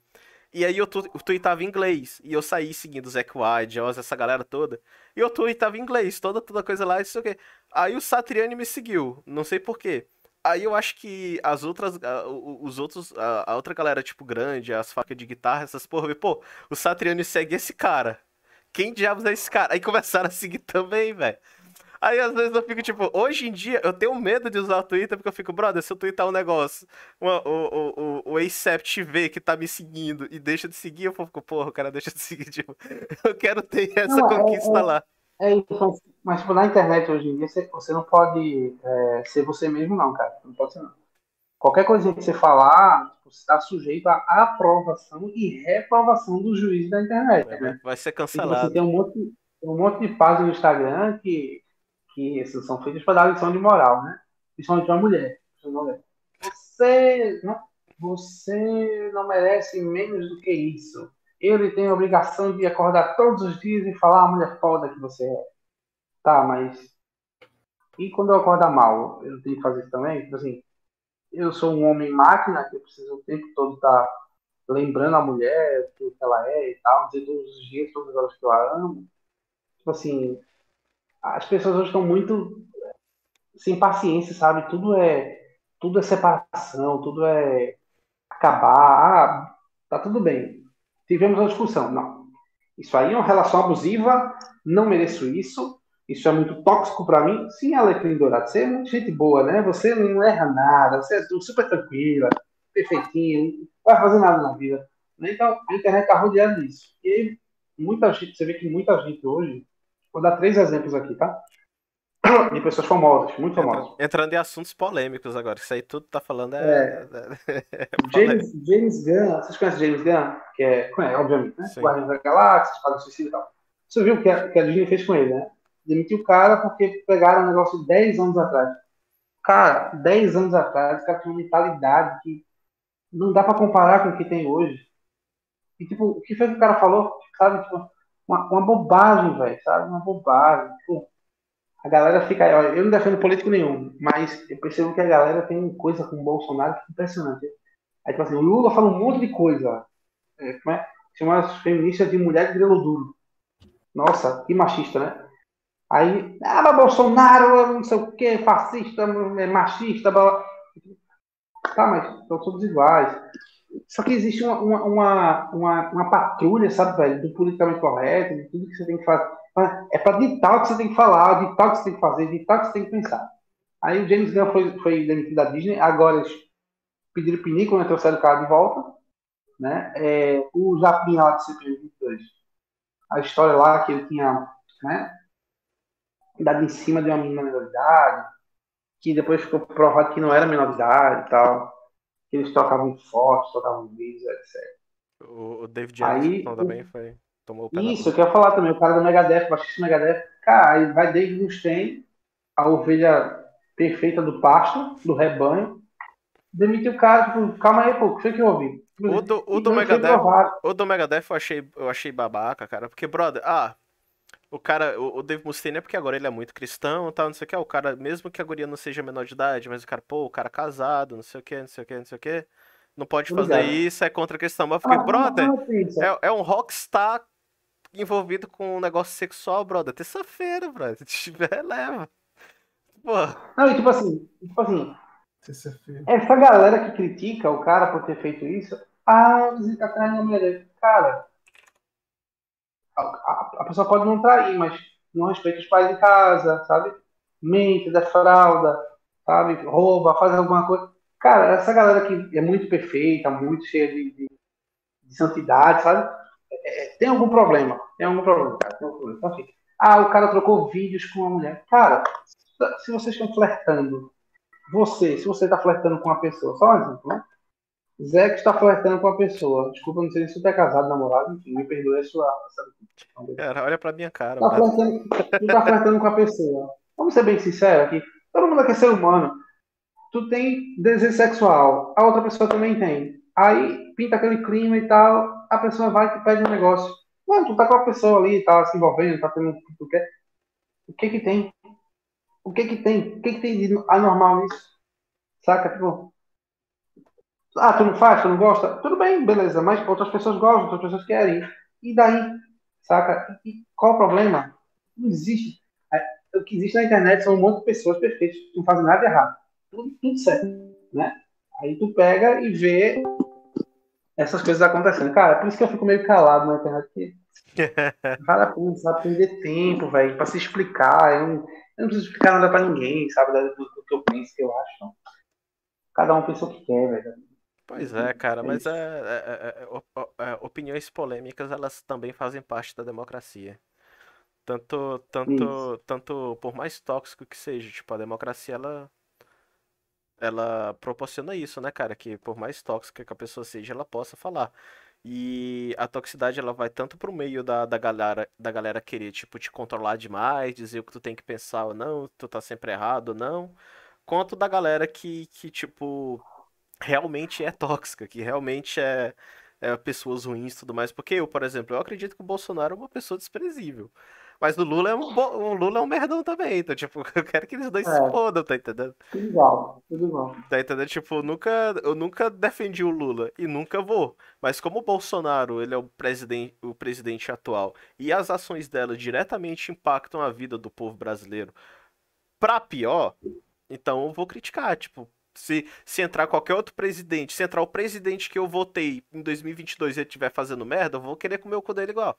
Então, tipo, a, a, a, a, minha visão nesse ponto é que a nossa, a nossa obrigação é cobrar.